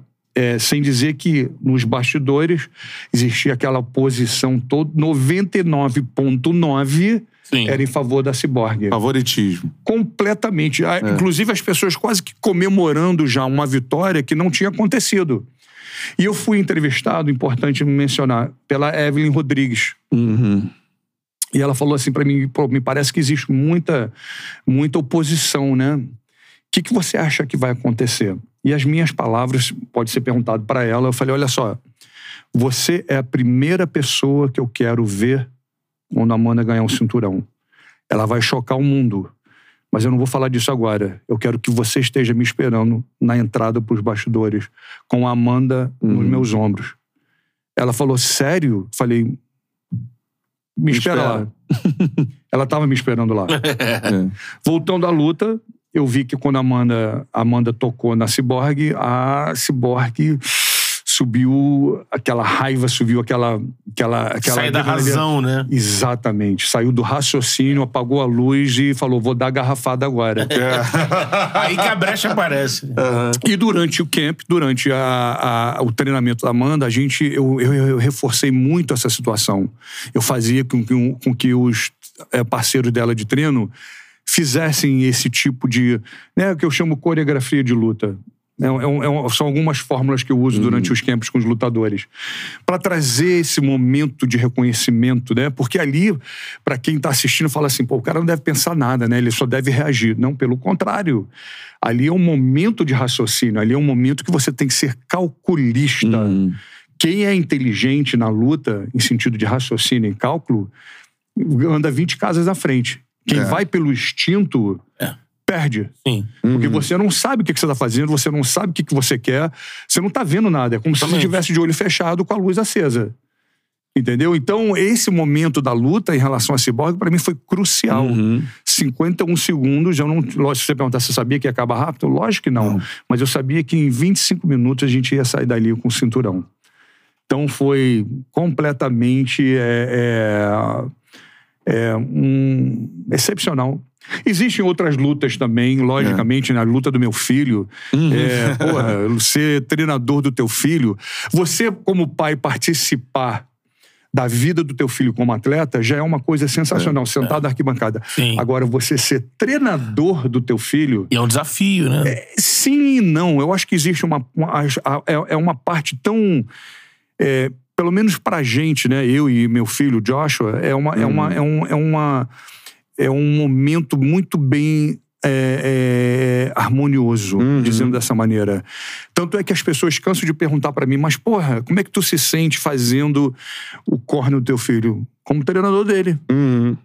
O pai ali tá calado. Eu ponho o pai em mudo, não vê nada, não fala nada. Ele precisa do treinador, ele não precisa do pai. O pai é, É. antes e o pai é depois. O momento das emoções, do aplauso, ganhou a luz, ha, ha, hu, hu, aí o pai entra. Mas durante a luta, durante o treino, durante o camp, eu trato ele exatamente como um, um profissional. De, Ele precisa que você entregue. Exatamente, ganha esporro, é, eu chamo e aí vai, entendeu? Mas é um momento excepcional, cara. Essa, essa, essa jornada com teu filho, cara, é uma coisa que é completamente é, fora do normal. Entendeu? Porque, pô, é teu filho, né, cara? Pô, é. Tá entendendo? Antes dele ser o lutador, ser o é, maior de idade, essas coisas todas, ter o sonho dele, é, meu filho. Lógico. Porra, então é um, é, um, é, um, é um pedaço meu ali, que é de, logicamente é diferente dos outros. Porra, tem que ser diferente. Tem que ser. Apesar de que eu, eu, eu tento ser bem, bastante justo em relação é, treino e, e treinador. Entendeu? Mas, porra, é, um, é sensacional. É uma sensação que, porra, é indescritível. Eu não tenho como descrever pra vocês. Agora, pergunta sobre isso ainda, né? É, a saída da Amanda, né? Por que, que ela saiu do time depois de perder pra Juliana Pena? Isso? É isso, Exatamente. né? Venezuelano. É. E como você se sentiu por conta dessa relação que vocês tinham como pai e filha, assim, né? E O que que acontece, gente? É, o- a amizade, né, o sentimento da aproximação, ele não, ele não se desmancha pelo fato dela ter decidido sair e querer fazer o treino dela separado num estúdio. Ela não foi para time nenhum, ela não, ela tem um, uma- um lugar onde ela treina, ela escolheu outros treinadores.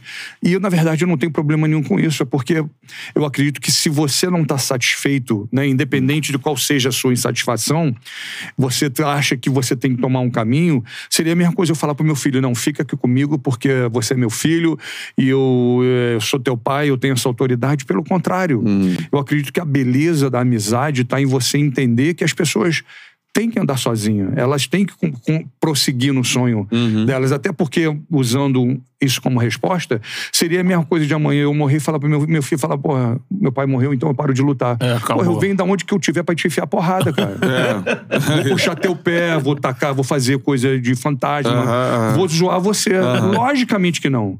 E é um combinado que a gente tem. Se eu não tiver, por uma questão de responsabilidade, Uhum. tiver uma luta mais importante, que, que, que precisa eu estar presente, eu vou na luta que eu tenho que ir e ele vai continuar lutando. Uhum. Então, é, eu acredito muito nessa, nessa independência. Né? Eu sempre fui a favor da independência, que vai muito contra muitos dos treinadores que eu vejo hoje em dia, que eu chamo, do, que eu chamo da síndrome, síndrome do mestre.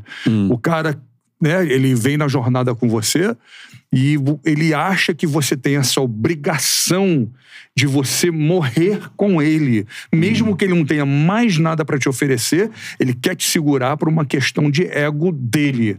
Eu sou completamente ao contrário e não concordo com isso.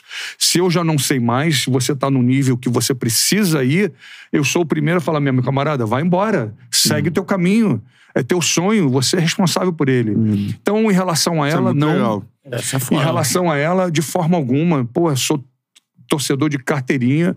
É, eu sei o que ela conheço muito bem, eu sei que quanto ela é capaz, né? é, seria uma lutadora que eu diria, eu conheço ela o tanto que eu conheço o meu filho. Uhum.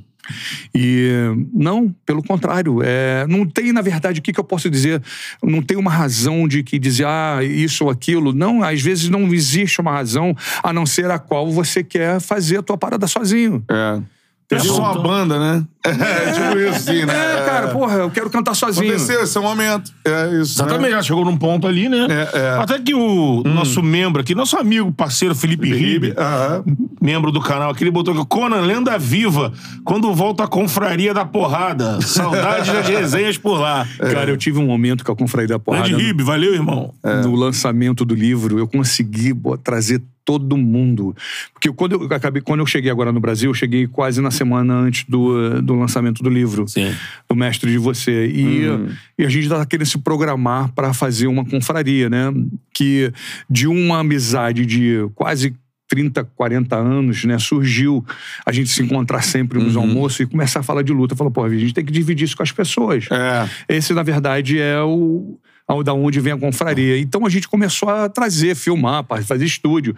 Mas os compromissos de cada um sempre leva cada um para um lado. Então eu, durante esse tempo que eu cheguei no Brasil para fazer o lançamento, como eu disse, eu não consegui fazer esse almoço ainda. Sim. Eu falei, olha só, quem não for no lançamento do livro vai ser completamente desmembrado, não vai participar nunca mais Vetado. da confraria. Foi Tá vetado. fora. É. Todo mundo foi. E a, e a confraria, cara, é uma coisa meio assustadora, né? Se você parar pra ver, o- a- os- as pessoas que, que fazem parte da confraria, ali, você pra falar... Você não pode falar merda.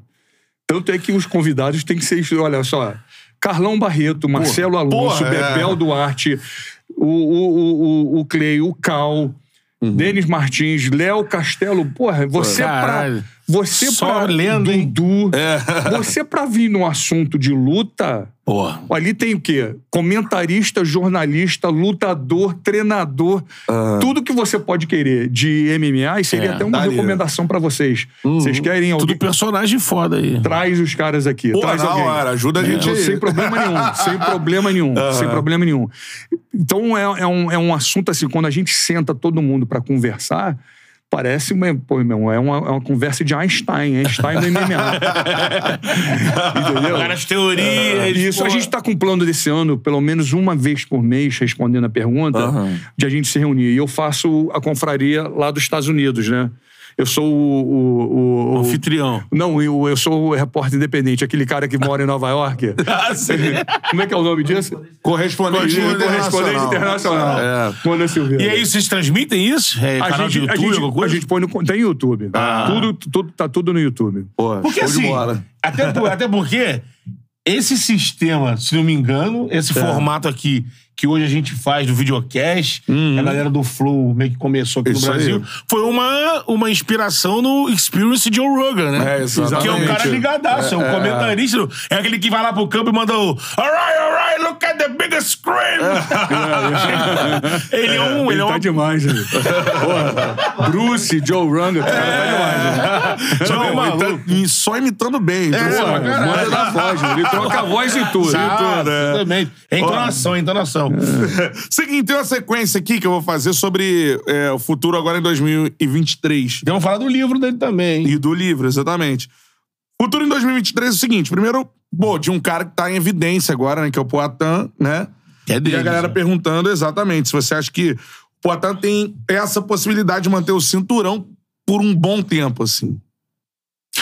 Eu vou dizer uma, eu vou lhe dar uma opinião específica em relação a ele.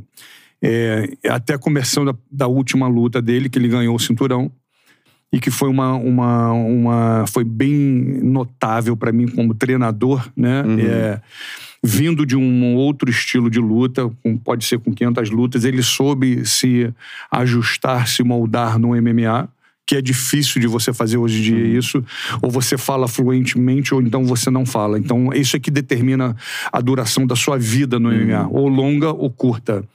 É, e já chegar perto, você já chegar já na responsabilidade de lutar pelo cinturão. Enfim, não é nesse sentido técnico, eu quero dizer, mas sim de uma grande vontade que ele me demonstrou isso. Se você, é claro que vocês devem ter assistido a luta, no quarto round por, pro quinto, uma coisa que é muito difícil de acontecer e muito séria e muito traz muita responsabilidade sob uma pressão enorme. Quando você senta no banco e você perdeu completamente os quatro rounds, porque na minha contagem ele tinha perdido pontualmente. Você senta e não é que só a questão da, do, da motivação de quem treina você ou quem está fazendo o teu corner de, de empurrar você. Uhum. Mas, acima disso, a sua vontade de ganhar. Isso, na minha opinião, tornou uma, uma, uma, uma, até uma parte que eu não conhecia nele, que ele já teve na TT, já chegou a treinar algumas vezes. O Glove é Uhum. um América Top Team também. Sim. Então, é, eu vi uma vontade muito grande.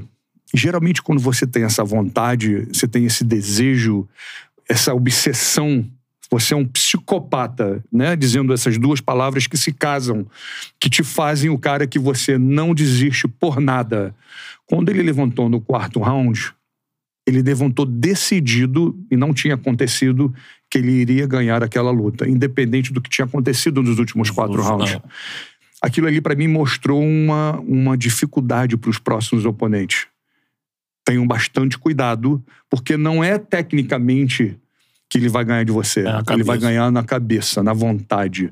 Isso, com certeza, não só na luta do, do, do, da, da- do MMA, mas na luta do dia a dia, isso é o que manda.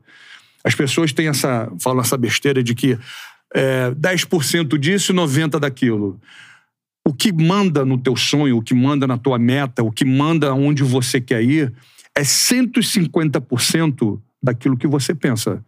Do quanto você se conhece e de aonde você quer ir. Autoconhecimento e consciência clara. Quem Exato. você é e o preço que você paga. Uhum. Ele, ele completamente demonstrou que é um cara perigoso. Você pode bater, você pode bombear, você pode dobrar, você pode. Ele cada vez mais vai se mostrar mais ainda perigoso. Eu quis ressaltar essa vontade, Sim, isso porque é eu não queria ficar no, no soco, no pontapé, no golpe. Aham. Isso todo mundo pode fazer. Mas o que acontece na sua cabeça, no seu autoconhecimento de você e na sua consciência clara daquilo que você quer e aonde você quer ir, é o que na verdade comanda. Se ele continuar assim, é muito grande a chance de que mantenha o cinturão. aí. Eu não só acredito que ele vai manter o cinturão, mas ele vai subir na categoria e vai pegar o outro cinturão de cima. Caraca. Não sei se a gente deveria fazer isso como, olha, vamos guardar essa, é- essa, essa, como é que se fala Esse isso? pensamento. É, esse pensamento, né? Eu tô, é, é uma pre, pre- Premonição? premonição, exatamente. Eu tenho essa visão dele Uhum. em relação àquilo que eu falei, que eu expliquei sobre ele.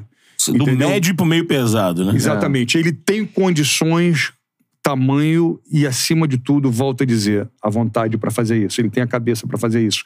Mas eu queria falar de outra pessoa também, antes da gente mudar de assunto, que eu tenho completa certeza que vai se tornar um campeão. Chama-se Alexandre Pantoja. Vamos falar. Ele é o próximo na linha. Ele é o próximo a lutar contra o Moreno, que Hum, ganhou do Davidson Mosca, no né? sábado. Exatamente. Então, é, é, aguardem, que é uma questão só de a luta ser marcada de tempo, mas ele completamente.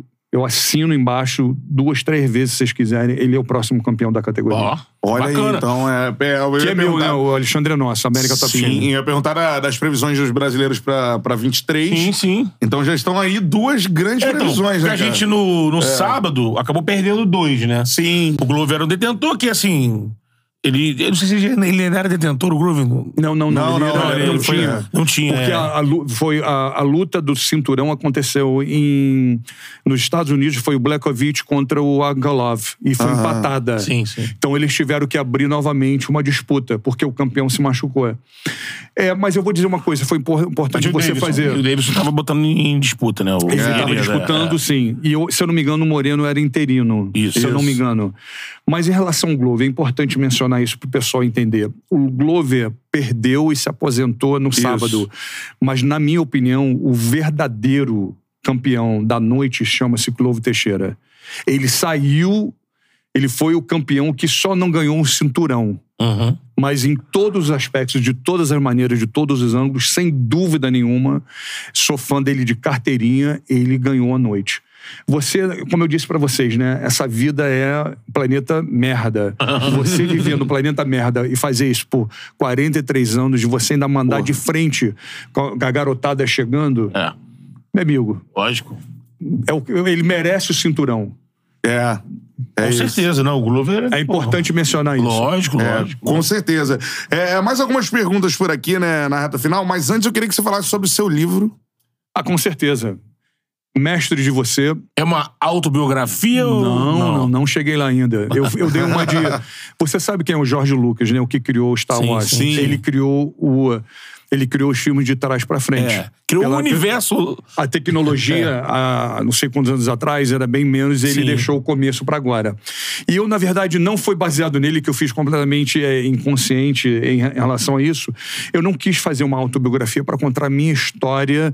Eu quis justamente trazer o que eu acho que é necessário, que vai somar para todo mundo a combinação de um treinador de MMA e a minha, um, a, o meu, a, minha, a minha vida de luta do dia a dia.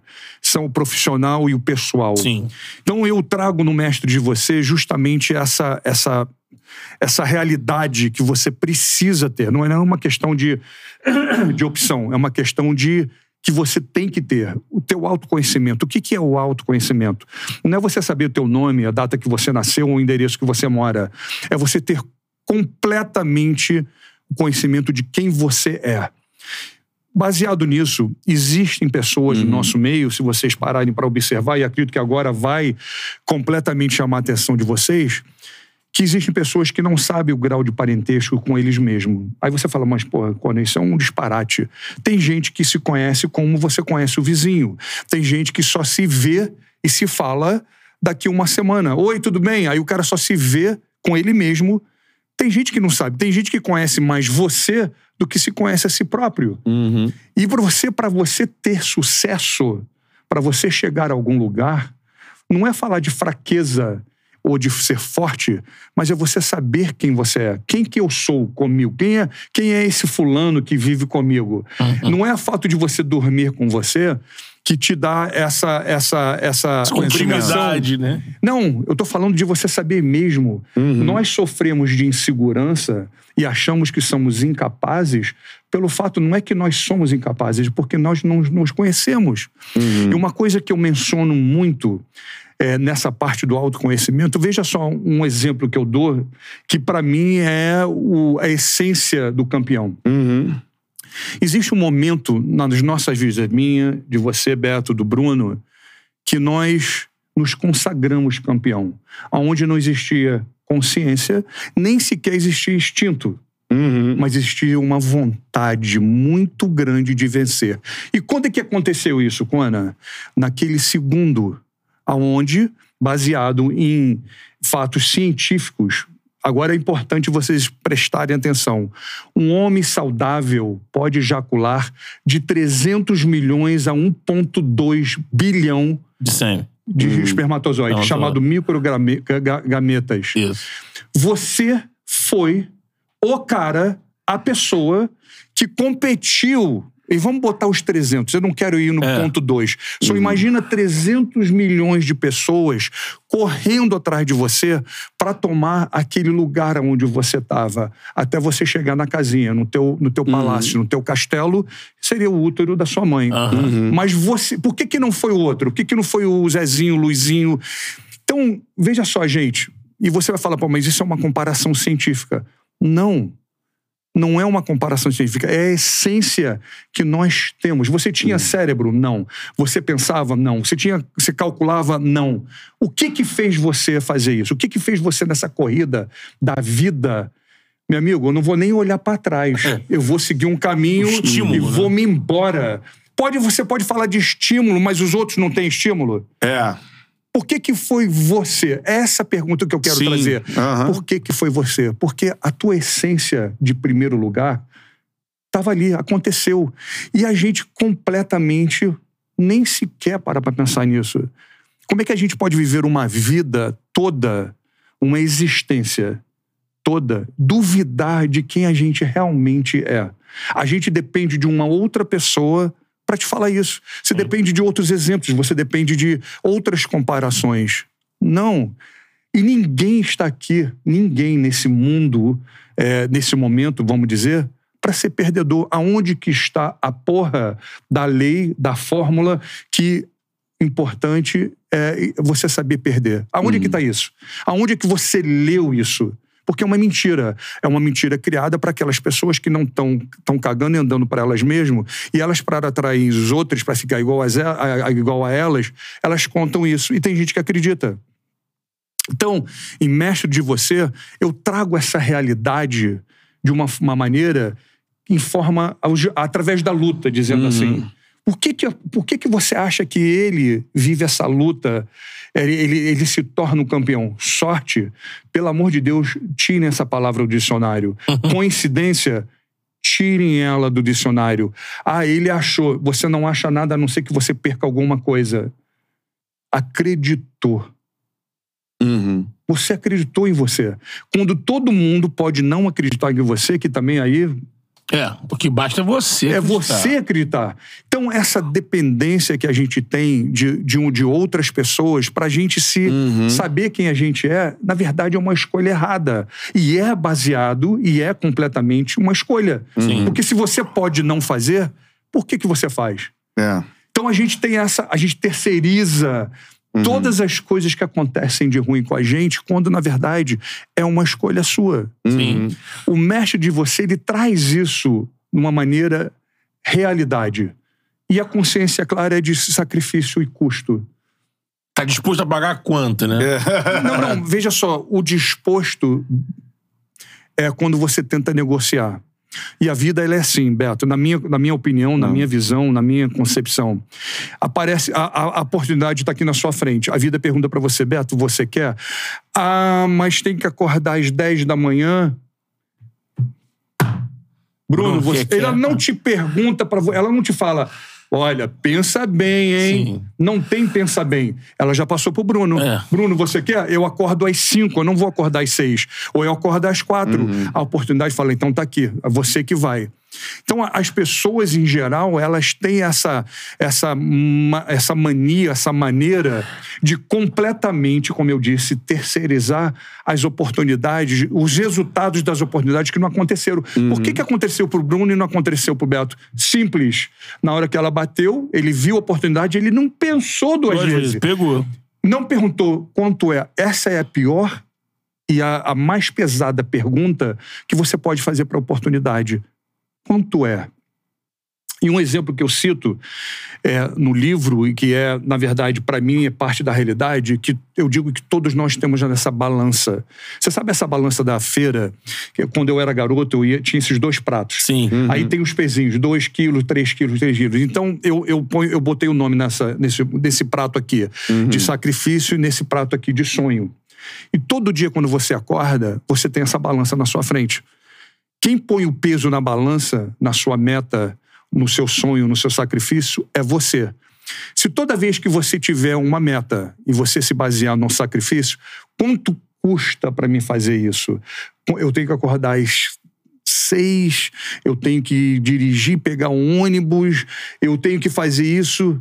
Você está botando, você está tá. botando o peso no sacrifício. Uhum. O cara que sabe o que ele quer, ele nem sequer olha para o prato do sacrifício. Ele vai no sonho, ele vai na meta. Todo sacrifício para ele se torna um prazer. Ele não quer saber se está chovendo merda, se está caindo canivete, se, se o dia é ruim. Ele sabe que a cada segundo que passa, ele chega perto e hum. mais perto do sacrifício dele. E o uhum. lutador do dia a dia, você imagina, eu estou falando do lutador de memória, agora traduz isso para o lutador do dia a dia. O cara que acorda às quatro, vai para o trabalho, do trabalho vai para a faculdade, da faculdade estuda, é. vai para casa, começa, dorme duas, três horas, às vezes não tem muito, não tem o que comer, volta, volta, volta, e você uhum. olha o cara com um sorriso daqui a aqui, fala, meu irmão, o que, que você está fazendo? Ele não vai nem te responder. Ele não precisa te falar nada. Ele sabe o que, que ele quer, ele se conhece. E isso pode durar um ano, dois anos, três anos, dez anos. Ele não quer nem saber. Não é importante esse processo, porque o processo é importante, mas ele tem tão, tanto autoconhecimento e tanta consciência clara no custo que você pode falar, meu irmão, você não vai dormir. Ele fala, ah, tá bom, eu fico uhum. acordado. Ele não quer saber. Então, de uma maneira até que longa, mestre de você é esse. Pô, Foda. tá aí livro. Procurem, cara, que é um ensinamento de um mestre. Exatamente. Tá no- já tá no meu, no, no meu na, na bio, no Instagram. Boa aí, ó. Você Qual é já o Instagram? Fala o Instagram. Cona Silveira. Cona Por Silveira. favor, tá em todas as minhas redes sociais, você vai encontrar. É, é isso, tô aberto para pergunta, dúvida. Isso. Entendeu? Eu, é, eu acredito que não é só uma, uma, uma, uma grande oportunidade, mas é uma obrigação minha, porque eu acredito muito que as pessoas têm esse valor, têm essa essência. E elas têm que ter clareza sobre isso. Sim. Eu não tô aqui para ser igual a ninguém. Ninguém tá aqui para ser igual a ninguém. Eu sou o Kona, você é o Beto, você é o Bruno. Isso não nos faz inferior e superior. O meu sonho é um e eu sou responsável por ele e assim vai. Então a gente tem que, meu amigo, é, é a melhor coisa. Você, você, é- é- a escolha do campeão, ela é daquele segundo lá de trás, daquele, daquela corrida longa, Uhum. que por isso que a gente tá aqui. Sim. É isso. Olha, Show de bola, foda. cara. Que no final, no, no final de tudo é sempre a gente contra a gente mesmo. É, né? isso então, aí. A gente- é o é- nós somos os maiores desafiadores. É, nós mesmos. Exatamente. Agora, pra finalizar a nossa resenha, queria que você falasse um cara histórico que você gostaria de ter treinado e um cara que você observa hoje que você. Ah, pô, esse cara aqui seria legal de treinar. Eu não treino ainda. Ahn, de treinar Charles do Bronx. O menino de ouro. Né, tem todo o respeito pelos, pelos treinadores dele, completamente. é, é, e eu não tenho problema nenhum, não, me, não me atinge meu ego. Pelo contrário, eu adoro ver um bom treinador fazendo um ótimo trabalho e participando de uma jornada de alguém que quer ser campeão. Tenho é, é, completamente respeito mas acredito, é, gostaria muito de treinar o Charles do Bronx. Ah, por quê? Eu acho, eu acho ele um garoto de ouro. Eu acho que ele completamente fluente nas áreas todas. É, sou admirador da história dele. Exato, né, cara? É aquela. É, é- é a mesma vontade que eu falei sobre o Poitin, eu vejo no Charles. Né? É- é- e não é aquela coisa, ah, o cara era pobre. Não necessariamente. A vontade, ela é vontade. Ela é. O desejo é desejo. E se você tem ele, vai ajudar, com certeza, você ter essa história do sacrifício. Mas também quem não tem, se tiver essa vontade, vai em frente. Mas a resposta é Charles do Bronx. Charles do Bronx, Exatamente. Cracaço. É, a outra qual era, Bruno? Alguém que você gostaria de ter treinado. É um histórico, um lutador histórico. histórico. Ah, eu. Ano no passado, você é técnico, né? E aí? Ah, eu vou te falar, eu acredito. pro- pro- provavelmente o Fedor Emelianco. É, é, até até, Ah, aconteceu um uma. monstro, né? É, aconteceu até um fato interessante que. é, o- é, da, eu acredito que foi exatamente quase uns. Foi em dezembro. Foi em dezembro, exatamente. O campeão do Bellator, o Vadim, é um discípulo do Fedor. Mas ele veio fazer o camp na América Top Team. Ficou comigo durante cinco semanas. Então eu praticamente treinei ele para luta, para defender o título, que ele estava lutando na final do torneio de um milhão de dólares no Bellator. E aconteceu de que na semana que da semana da luta, o Fedor chegou. Né? E geralmente as pessoas falam, porra, Fedor, imperador. Meu amigo, que cara maneiro, que cara pé no Caraca. chão. É. E, e- e- foi assim, tipo, eu querendo deixar pra ele a voz, porque, pô, logicamente, ele é o fala russo, é o treinador do cara, que, na verdade, trouxe o cara até aqui. E ele, não, não, não, não, você treinou ele, você fala, é, fiz o córneo dele junto com ele, é, ficamos, né, amigo, porra, eu queria ser... Ele não deixou eu sair, tipo assim, não, não, não, não. Se eu vou pro jantar, você vem comigo.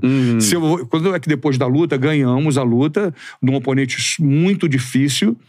É, e eu falei, pô, agora já acabou meu trabalho, eu vou. Ele não deixou, ele falou de forma alguma.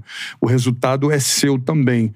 Então, momentos assim que são marcantes, vindo de alguém, né? É, é, logicamente, eu comecei a lutar antes dele, né? Mas você vê que às vezes você, a- a- na maioria das vezes, você acredita que a pessoa não vai saber quem você é e pelo contrário, ele conversando, pô, eu sei da tua história, eu sei como você como lutador, quem você lutou, o ano que você lutou, eu falei, porra, Foda. Falei, tá legal. Eu, logicamente, né, mesmo? Foi assim uma, uma um momento, é, para mim, muito bom. Pô, sensacional.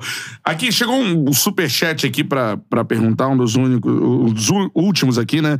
É, pergunta do, do Borrachinha, que tá tentando com o UFC sobre a renovação de contrato. A galera já falou sobre isso algumas vezes aqui no chat, mas chegou esse superchat, né? Se é inteligente esse tipo de postura para enfrentar a organização publicamente. O que você acha? O que, que eu tá acredito? tá comparando com o Poitin, assim, que o Poitin tá mais focado e o Borrachinho tá focado nessa, é, nesse o que problema. Que eu, o que, que eu acredito? O É, Rashid tinha uma mega expectativa, né? É. Há dois anos atrás, ele fez luta de cinturão e não, não conseguiu, né? Explodir como imaginava. é, eu- o que que eu vou... Eu, eu, eu vou, na verdade, tirar o Borrachinha do cenário e Sim. vou generalizar, porque acho que eu acredito que fica melhor. O que que acontece? Existem várias maneiras de você, de você se representar. Né? E falando dessa maneira, existe a era Conor McGregor. Uhum. Né? Pá, pá, pá, pá, pá, pá, pá, pá. E eu, eu acredito que não necessariamente do estilo dele, é necessário que você, como lutador, e tendo a oportunidade de se expor, fale alguma coisa. Não, não sobrevive, não faça a sua carreira de lutador sobreviver simplesmente nos 15, 25 minutos. É necessário você ter voz Sim. ter opinião. E eu completamente sou a favor disso. Mas seja inteligente. Eu não sou, Conan não é a favor da, da, de ser falastrão do, da sua mãe, seu pai, seu cachorro. Eu não sou a favor disso. Eu acredito que você tem maneiras e jeitos de você passar uma mensagem inteligente. Situação aonde- do trash talk, né? é, eu acredito que exista. Mesmo no trash talk, você tem que saber uma linha. Você tem que ter uma linha. Eu não sou muito, mas isso sou eu. É minha personalidade de bater de boca. Tá entendendo? Eu já quero ir pra porrada logo. Então eu já eu, eu acho que essa trocação de, de eh, trash talk às vezes não te leva absolutamente nada. E eu acredito que hoje em dia existe uma, uma, uma- um mal entendimento de ambas as partes, em sentido de promotor e lutador, que traz essa negociação não acontecer direito. Uhum. Entendeu? Você vai falar pra mim, mas pô, Conan, tem muito lutador que é insatisfeito naquilo que ele ganha. Tá bom. Se você tá insatisfeito, por que, que você assinou o contrato? Alguém leu o contrato, alguém assinou. Sim. Então, ao mesmo tempo que fala mal do promotor, que não te paga mais, que faz muito, Uhum. quem foi que assinou o contrato? Quem foi que fez isso? Quem, quem é o teu representante? Quem é o teu empresário? Então, eu não sei de detalhes em relação a ele, mas eu também acredito que, como aconteceu agora há pouco, o, o Nigano foi para outro lugar. Ele não pertence mais ao UFC. Ofereceram, acho que, 8 milhões por quatro lutas para ele, né? E deve ter outras coisas também envolvidas. E ele falou: não, eu não quero, eu quero mais. Olha, é um, pra- é um direito que você tem. Sim, é negócio, negociação. né? Exatamente. Então eu acredito que a negociação ela tem que ser vista, na minha opinião, de uma maneira ampla, geral. Não é só uma pessoa estando insatisfeita. Se você está insatisfeito, pede as contas, meu amigo. Tem outros promotores, tem outros lugares. Entendeu? Deixa o teu contrato vencer, porque quando você né, for interessante para você, você assinou. Uhum. Então agora não é mais interessante, porque de repente tem uma outra pro- pro- outro promotor Te oferecendo, te oferecendo mais. Aí, aí eu falo para você, não é a realidade. Uhum.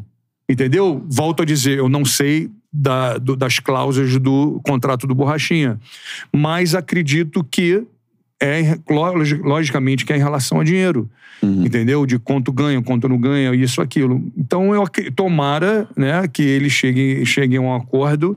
é, Vamos esperar, né? Não- é, o mundo do MMA é aquele mundo de a caixa de chocolate. Você não sabe nunca aquilo que você vai tirar. Como diz, né? É, você sabe aquela, aquele do filme do, do, do Tom Hanks? Qual é o nome dele? Forrest Gump? Exatamente. É. Ele está sentado na praça e ele fala assim: yeah, The life is like a chocolate, you never know what you're gonna get. e essa é a pura verdade. É. Agora, é, ainda sobre isso, né? Que foi, foi um tema aqui no chat forte, né? É, em relação a. Ah, não, o cara tá conseguindo, né? Uma luta foda, porque, pô, ele tem um trash talking ali e tal, mas tem outro cara que, de repente, tecnicamente é superior e não recebe a oportunidade. Aí perguntaram sobre o Covington, por exemplo, né? Que é um dos melhores do, do mundo, né? no- nos meio médios e tal, e não, não luta, né? Então. Queria que você falasse sobre ele também. É, ele chegou a treinar com a gente. É. Chegou a um determinado ponto que essa, essa, esse clima né, saiu completamente de controle da parte dele. Ele começou a. Bagulho de falar mal do Brasil, né? Não só do Ou não? Brasil, mas ele saiu de falar mal de todo mundo e começou a falar mal de, dos parceiros dele de treino. Entendeu? Você, você pode falar tudo. Você só não pode falar da família.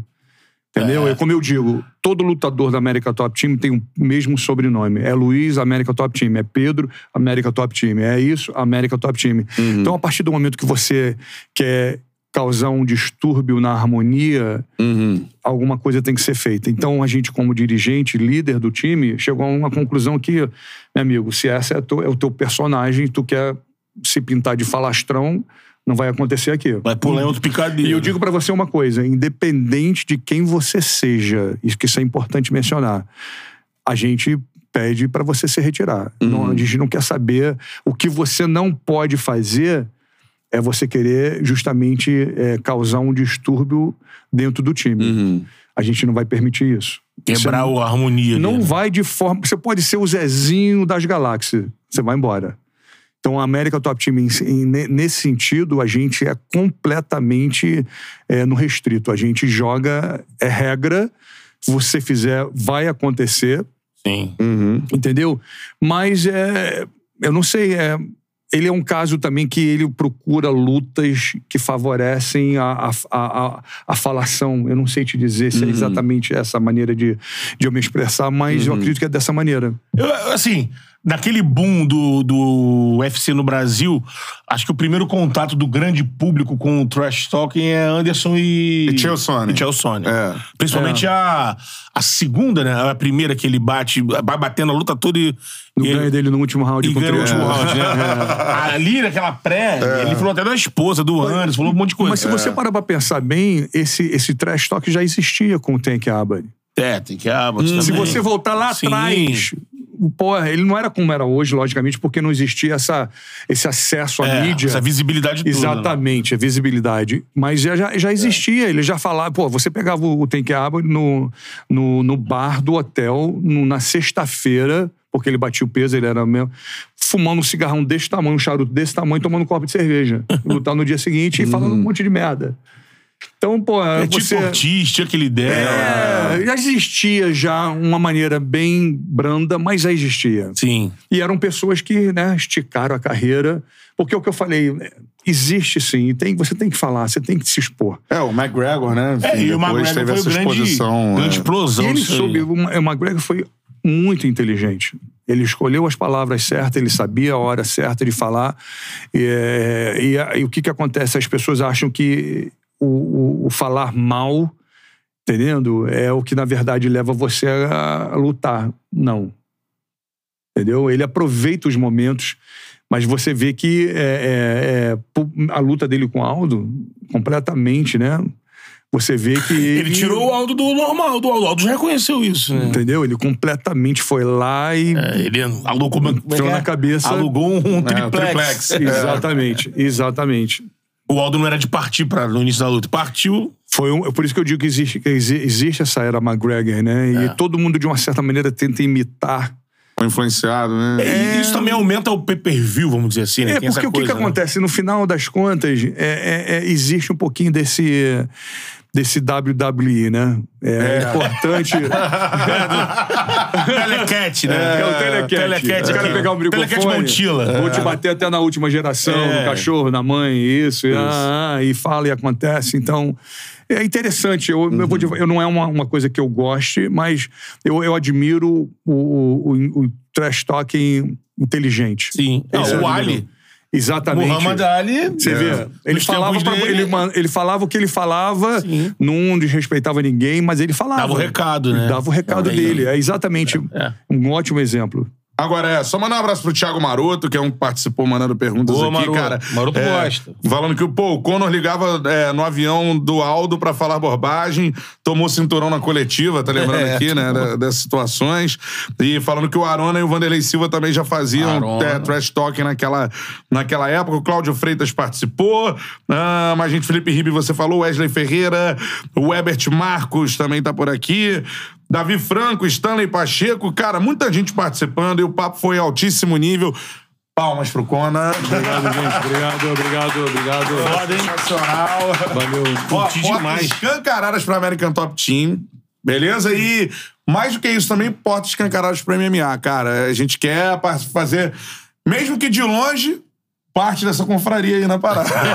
Eu só, eu só queria finalizar dizendo uma coisa que é Ah. muito importante para o pessoal que está escutando a gente. Geralmente, quando eu sou convidado, é, e existe algumas vezes que não existe, não, as pessoas não têm uma informação daquilo que a gente vai conversar, até porque o MMA é uma coisa que você tem que estudar. É. Entendendo? Então, é muito maneiro encontrar pessoas que a gente possa conversar e entendam. Que saibam o que aconteceu com essa história, porque existe uma história. Sim. Então, eu queria deixar meu parabéns para vocês. Fiquei isso, Não fizemos feio, né? Não, não, não, não, não, não, não, nem, nem jamais diria essa palavra, mas foi bonito de estar com, com, com vocês que entendem, conhecem, apesar de eu ser o primeiro, que é uma honra minha. Vou, vou, vou recomendar para todo mundo vir aqui e falar Pô, mesmo, pode conversar com eles que eles sabem de tudo. Pô, show de muito bola, obrigado. Conan. Pô, show de bola, Maneiro, cara. muito obrigado. Pô, muito obrigado. É Já porque- torce mais pela American Top Team, cara, Sim. pelo seu trabalho. Muito obrigado. Mais ainda por esse papo. Porque você isso tá que o Conan falou é verdade, assim. A gente se preocupa muito disso. É. E assim, a gente se A gente é preocupa... apreciador, né? É. É. que a gente tem aquela, né? É, Que é gosta, importante, sempre fui é importante você ter um convidado aqui que vai que você vai poder falar a mesma língua, entendeu? essa parada. Porque não é só fazer a pergunta, pô, me diz uma situação, Você me fica muito fala- mecânico, né? Tá, Exatamente, pô, vamos um bate-papo de É. cada um dar uma opinião. Você tem uma opinião do MMA, o Bruno tem outra. Então a gente faz uma, uma conversa inteligente. Lógico. Porque o público que assiste, ele quer exatamente ter mais informação, de saber das coisas que acontecem nos bastidores, e assim vai. De uma forma leve, né? Exatamente. Então, volto a dizer parabéns, foi muito bom, gostei demais. Show de Duas bola. horas, cara. Voar. Perfeito. Satisfeitíssimo e mestre de vocês está esperando por todo mundo. Mestre de você. Pô, É isso isso aí, aí, isso aí. Admiro o seu. Isso aí, show de bola, cara. Procurem o livro que, pô, é fera demais. Só colar nas redes sociais Isso aí, fala Conan. de novo aí. Mestre de você tá no meu, no meu, no meu bio, no meu. Acho que é bio. Na que você bio fala. lá, na bio, Na bio. na bio. É. Do- E é só- ali tem todas as informações e vai estar tá, em todas as minhas redes sociais. Show de bola. Show de então bola. é isso. Fiquei orgulhoso, Betão. Bom papo, né? Pô, resenha fluiu, né? no Charla Podcast. Quanto tempo que a gente queria trazer e agora tá aqui. Tive retorno do dinheiro que eu gastei com o combate. Lá. anos e anos. Continua estudando. É. Tem um livro do. Cara, esqueci o nome dele agora, que escreveu um livro foda. Até o Ribe uma vez me indicou um livrão da história do MMA toda. Não é o assim. Alonso? Foi o Alonso que fez? Eu acho que o Alonso fez- ele colocou as fotos. Fili- Aui, Aui, que é até. Ele é da Globo. É Felipe. Aui? É Felipe Aui, né? Felipe Aui, Felipe eu não É, sei se junto com o Alonso. Mas é, um livro com gra- fotos de Então, históricas. hoje trabalha no Conversa com Bial. Conversa com Bial, É, exatamente. Jornalista pica Perfeito. das galáxias. E assim, esse livro é uma obra de arte, assim, pra quem. Eu tenho vontade de comprar esse livro até é hoje. O Ribe já indicou história, várias é vezes. Eu vi, eu vi os VHS, meu. Sim, um claro. amigo As minhas, lutas, as minhas lutas todas das VHS. Quase que me chamei de velho. Show de bola, E- galera. Ah, Vai mandar pizza dos Estados Unidos pro. óbvio que sim, né? Vai ficar até quando aí? Já, já, já vai Eu pro- vou, não, não, não. Eu volto no dia 4 de fevereiro. Eu tenho uns compromissos ainda em relação Ah, ao Aí, livro. daí, ó. Matheus na parada. Tu não trouxe aqui na mesa, vai levar, vai levar pra ele, pô. Ah, ferrado. Melhor pizza que você pode pedir em breve nos Estados Unidos também. É, então, tem a, Né? eles Em têm Orlando, nos Estados Unidos? Projeto Vai Fabrinho ter. Orlando aí, É. entre 23 e 24. Franquias espalhadas por todo Eu o Brasil. Aí. Porra, Essa vou- aí, isso pô, é- show de bola. comer. Forneria Original, melhor pizza que você pode pedir. Ó, QR Code tá aqui na tela. Apontou o ce- o celular pro QR Code, você cai no delivery da Forneria Original. E o seguinte, o patrão ficou maluco, mandou o cupom CHARLA10, você ganha 10% de desconto. Mas já tinha, mas não tinha ilimitado, né? É, Você pode era usar limitado por celular, cupom direto. não. Conan, óbvio, vai levar duas pizzas aqui na faixa, Pelo obviamente, né, tamanho e peso pesado, tem que comer duas pizzas. É pra recuperar. Exatamente. Depois de duas horas falando, tem que botar a proteína pra dentro. Proteína pra dentro. O sal grosso aqui que rolou né, lá no Pô, papo. pra sugar tudo, né? sugar todas as informações. Então é o seguinte, cara, ó. Peça sua forneira original, bota lá o cupom CHARLA10 que você ganha 10% de desconto em qualquer pedido que você fizer, beleza? Trocou o QR Code. Vai trocar? Vai. Agora? Já. Porque, ó, A Green sorte tá Run, lançada. você vai comer uma pizza, mas você tem que ter dinheiro pra comprar a pizza. Quem sabe ela não vende uma Quer uma postinha, renda né? extra? Quer uma renda extra? Green Run é o melhor e mais fácil site para se apostar. Vale para quem ainda não sabe apostar, porque a interface é muito simples. Não há mais simples no mercado. Não tem a parada de ódio que você tem que ficar multiplicando, não. Você coloca, já sabe quanto volta pra você, beleza? Exatamente. E outra, ó, pra galera do Charla, apontando o celular agora pro QR Code, você entra na Green Run e já ganha 10 reais pra apostar. Na faixa, pode chamar um amigo, ganha mais 10. Pode. Chamou seis amigos, aí Mas- ganha 10 por amigo, é o máximo que você pode chamar. Fazer 60 aí é uma Isso. bolsa interessante pra você jogar, né? Já E não deixe de, de seguir Cona, Cona Silveira no Instagram, por favor. Isso, Exatamente. exatamente. Arroba Sempre- Conan Silveira no Instagram. Segue o arroba cara Conan nas Silveira. redes aí, irmão. Isso aí. Show de bola, cara. Galera do Charla, é nóis. Tem algum recado pra dar? Não. Segue o bar. Sexta-feira tem aí, já tem. co- É confirmado? Tem? Então Já é tá no confirmado? capricho, no capricho! Pô, Sérgio Maurício, narrador, irmão. Exatamente. Fórmula 1, agora Campeonato Porra. Carioca, espetacular. Fez uma vôlei. escolha, né, de mudar. É. O Sérgio Deu Maurício super narrou certo. MMA também, Narrou, mano. narrou. Narrou no, no esporte. Ele, João É. Guilherme. Exatamente. Narrava, é, ele narrava muito bem. É, isso Muito aí. bem, muito, é, muito visceral, né? É, judô na Olimpíada, Judô, pô, porra, judô, ele, foda, é. judô, ele foi Da lágrimas, aula, né? Isso aí. Sérgio Maurício estão na sexta-feira. Vamos Se contar essa pintar, história aí. Estamos aí com várias negociações. A gente Porra. avisa lá no Instagram, beleza? Valeu, galera do Charla. É nóis. Tamo Valeu, junto. valeu, valeu.